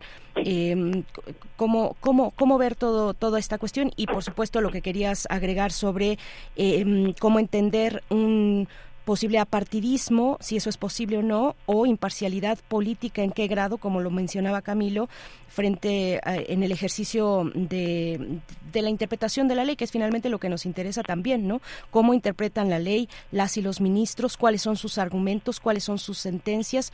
Esto se puede ver desprovisto de un elemento político, cómo, cómo medirlo, cómo hacer el balance, Marisol. Justamente creo que ese es el, el tema central, eh, el proceso, el proceso y los vacíos eh, normativos que generan también la posibilidad de la discrecionalidad tan amplia de poder nombrar justamente ternas y tal vez perfiles que pues que no se acercan a lo que sería el ideal para para un ministro o ministra de la Corte de Justicia. Y justamente o sea creo que tiene que ver eso con el diseño y con la necesidad de establecer criterios para, para el proceso de nombramiento que, que no den tanto, tanto margen tanto al Poder Ejecutivo como al, al, al Poder Legislativo, sino creo que más hacia criterios de profesionalización, de gente que tiene ya muchos años de experiencia en el Poder Judicial, que tiene eh, buenos antecedentes. Más bien creo que el camino es hacia, un poco hacia eso. Creo que deberíamos de mirar gente que viene ya de un servicio profesional de carrera, que puede ocupar también esos cargos, que tal vez pueden ser menos, menos politizados. Y creo que la, la necesidad imperante de establecer estos criterios, tanto del proceso de selección como el perfil que deben de tener los candidatos, y esto eh, no es algo nuevo, ¿no? Y no es algo justamente de esta administración, sino que viene de tiempo atrás. Y es una preocupación que tenemos desde la sociedad civil, que pues ya desde, hace rato, incluso en el año eh, el año pasado, 2022, presentamos una, un, caso ante la Comisión Interamericana de Derechos Humanos eh, de la jueza oaxaqueña Erika Rodríguez Rodríguez, donde se dio una cuestión también de que debido a las faltas o vacíos normativos, pues esta persona que había sido elegida eh, dentro de la terna, la persona idónea, no fue seleccionada por el Senado porque dejaron pasar los 30 días que establecía la ley en Oaxaca.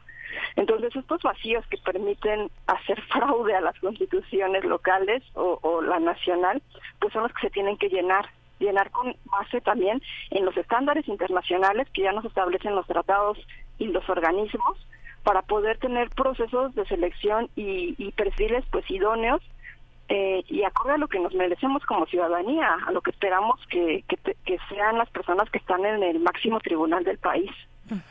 ¿Cómo, ¿Cómo, lo ves, eh, Camilo, en esto que, que, le planteo a Marisol? ¿Es una cuestión de diseño lo que estamos discutiendo acá, en el entendido de que eh, es un entendido básico que, que, no sé si vale la pena recordar, pero en el entendido de que las autoridades pueden hacer solo lo que les señala la ley y por lo tanto, en el caso del presidente o en el caso del Senado, que finalmente aprueba o no una terna, pues tendrían que ceñirse a lo que establece la Constitución en eh, los requisitos de un perfil que queda, como han dicho ustedes, sumamente abierto, con muchas posibilidades. Eso es bueno, eso es malo.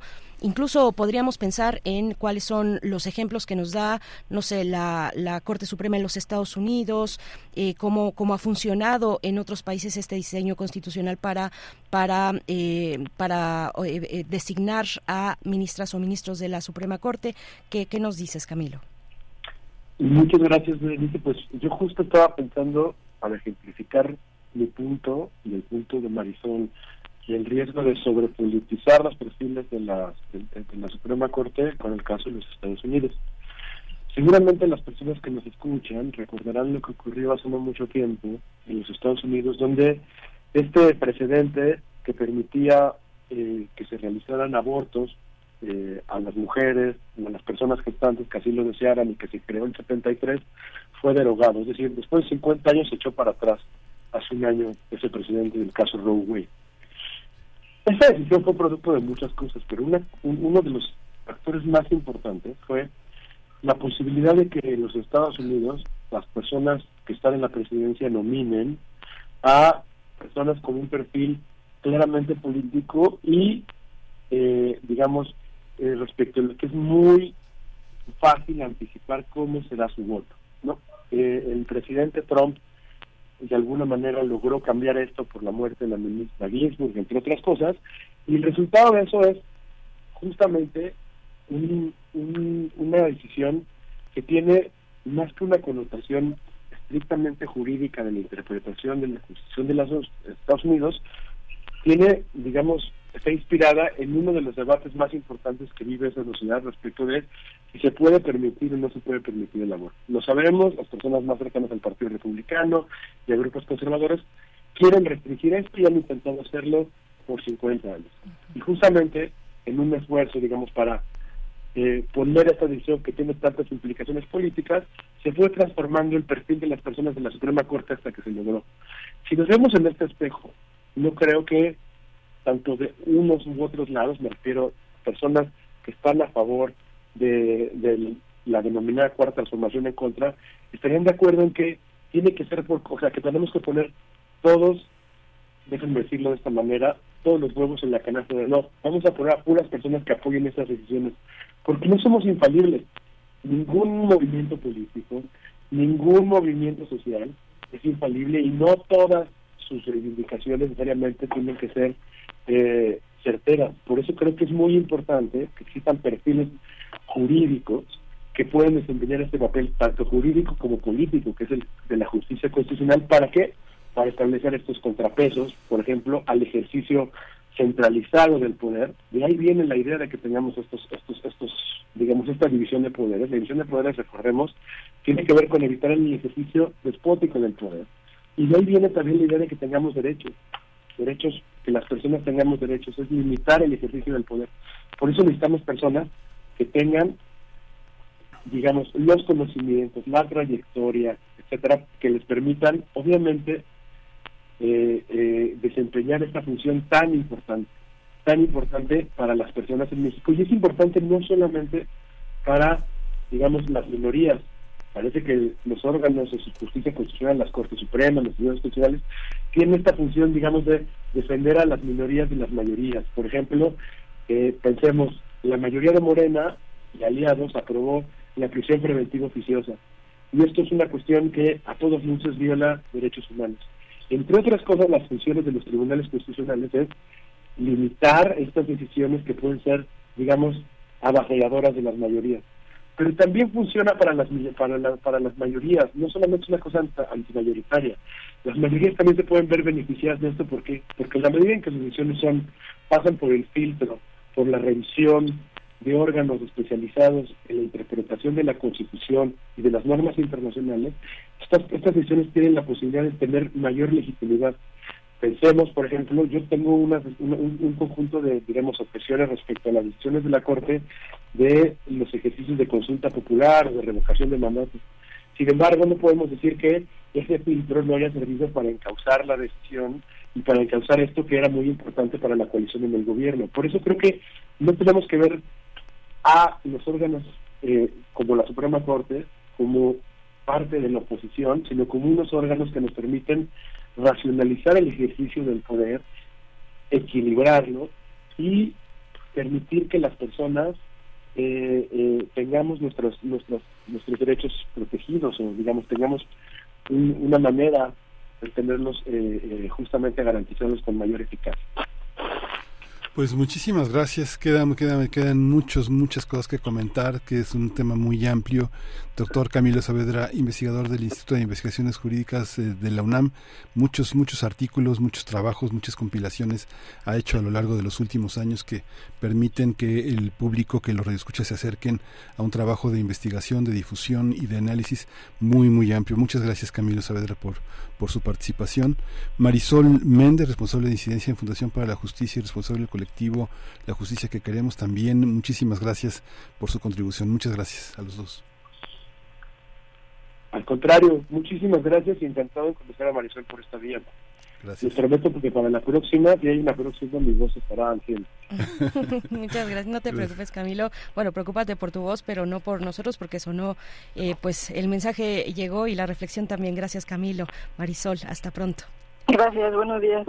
Muy buenos días. Y bueno, ahí está, eh, si desean seguir el, trabajo también que realiza el colectivo La Justicia que Queremos, que es precisamente el que eh, el colectivo que envió una carta eh, una vez que se tuvo la noticia de la renuncia del ministro, bueno, del exministro Arturo Saldívar. Bueno, este colectivo envió una carta al Senado con varias consideraciones que son interesantes, que son interesantes, que tienen que ver con la forma. Yo insistí un poco en ello, el diseño en la que en que en la Constitución eh, dice cómo tiene que ser tanto el perfil de quien sea eh, candidato o candidata a ocupar un cargo como ministro o ministra de la Suprema Corte de Justicia y también lo que tiene que ver con las autoridades que designan, que es eh, bueno el presidente de la República, el contenido de una terna, los perfiles y la manera en la que el Senado aprueba o no un nombre dentro de esa terna que tiene dos turnos. Al tercer turno, pues ya le toca directamente al presidente, en este caso al presidente López Obrador. Está ahí esta, esta carta que les comento en, la, en el colectivo La Justicia que queremos. Nosotros vamos a hacer una pausa. Sí, justamente hace casi 165 años el presidente de la Suprema Corte ocupó la presidencia de la República cuando Ignacio de Comonfort se arredró frente con el plan de Tacubaya a la separación entre la Iglesia y el Estado y Juárez encabezó la guerra de reforma. Sí, bueno, nada más, nada, más. y nada menos, pero bueno, pues sí, es qué, qué tema tan, tan, tan importante. Hay quienes abogan por no tener tantas restricciones desde la Constitución, dejar un poco más holgada la, la, la posibilidad de incluir a distintos perfiles, incluso que tengan una experiencia ya sea de carrera judicial o que el perfil tenga, eh, tenga un origen en la sociedad, en la sociedad civil o un perfil académico. Bueno, es una discusión que hemos tenido ya en México desde hace eh, largo tiempo. Vamos, eh, pues vamos a dejar aquí el tema 9 con 54 minutos. Les escuchamos, les, perdón, les invitamos a escuchar de UNAM Global las bandas Voz Viva de México. Vamos con ello. Nuestro país tiene un sonido propio uno creado a base de instrumentos de viento y percusiones y que surge de las comunidades para acompañarnos en los eventos más importantes de nuestras vidas. Las bandas es uno de los entes musicales más relevantes porque México es un país de bandas. Quizá por eso los jóvenes que vienen de otros estados para estudiar en la Facultad de Música de la UNAM buscan integrarse a su banda sinfónica. Nos sentimos muy enriquecidos de toda la tradición que los muchachos, los alumnos, nos pueden traer de sus comunidades, de sus tradiciones, de, sus bandas en donde ellos se formaron. Llega uno aquí a adquirir un conocimiento más académico, una formalización más académica para crear una mejor interpretación y una mejor calidad en la, en la música. Así es como yo me integré a la banda y creo que es una de las mejores decisiones que he tomado. Y así como la Facultad de Música se enriquece con todo este talento, las comunidades también lo hacen, pues todo este conocimiento y formación recibida en la UNAM se les regresa. Como pasa con Erika, cada que vuelve a San Felipe o Tlaltepec, en Puebla. En vacaciones, cuando se puede, regresamos al pueblo y pues sí, ¿no? Ahí, ahí hay que aplicar los conocimientos que adquirimos aquí y compartirlos también con los demás.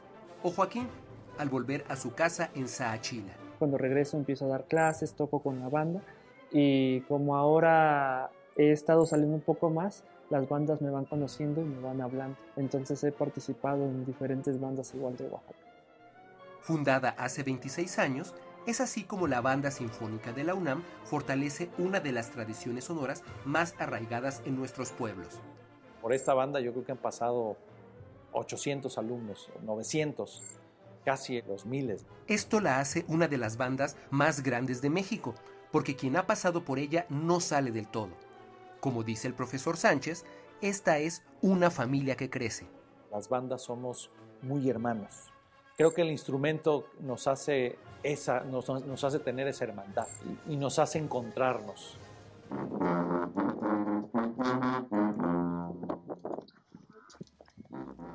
Estamos de vuelta a 9 con 57 minutos en este día, este día martes 21 de noviembre y vamos a despedir la emisión con la última propuesta de la curaduría musical de Edith Citlali Morales, recordando a Pablo Milanés a un año de su muerte, en su primer aniversario luctuoso, nos propone Edith Citlali despedir con Yo no te pido, Con esto nos vamos. Gracias, Miguel Ángel. Muchas gracias a todos los que nos acompañaron. Mañana nos escuchamos en punto de las 7. Esto fue Primer Movimiento. El mundo desde la universidad.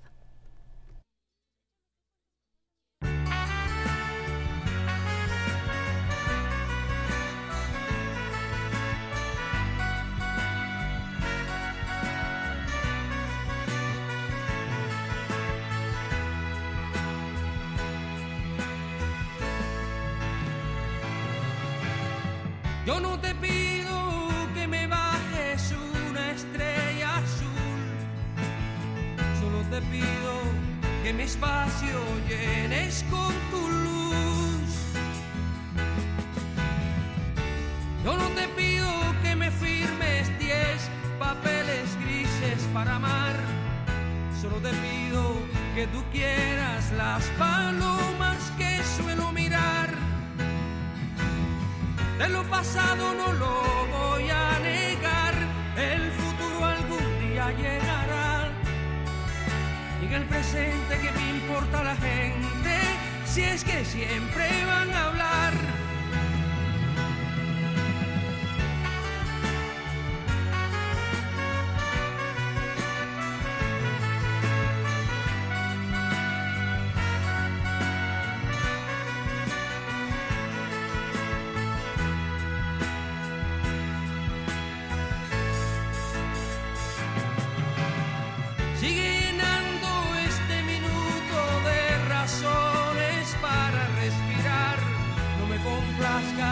No no hables por hablar. Yo no te pido que me bajes una estrella. Radio UNAM presentó Primer Movimiento. El mundo desde la universidad. Con Berenice Camacho y Miguel Ángel Gemain en la conducción. Rodrigo Aguilar y Violeta Berber, producción. Antonio Quijano y Patricia Zavala, noticias. Miriam Trejo, coordinación de invitados. Tamara Quirós, redes sociales. Arturo González, operación técnica. Locución, Tessa Uribe y Juan Staca. Quédate en sintonía con Radio UNAM. Experiencia sonora.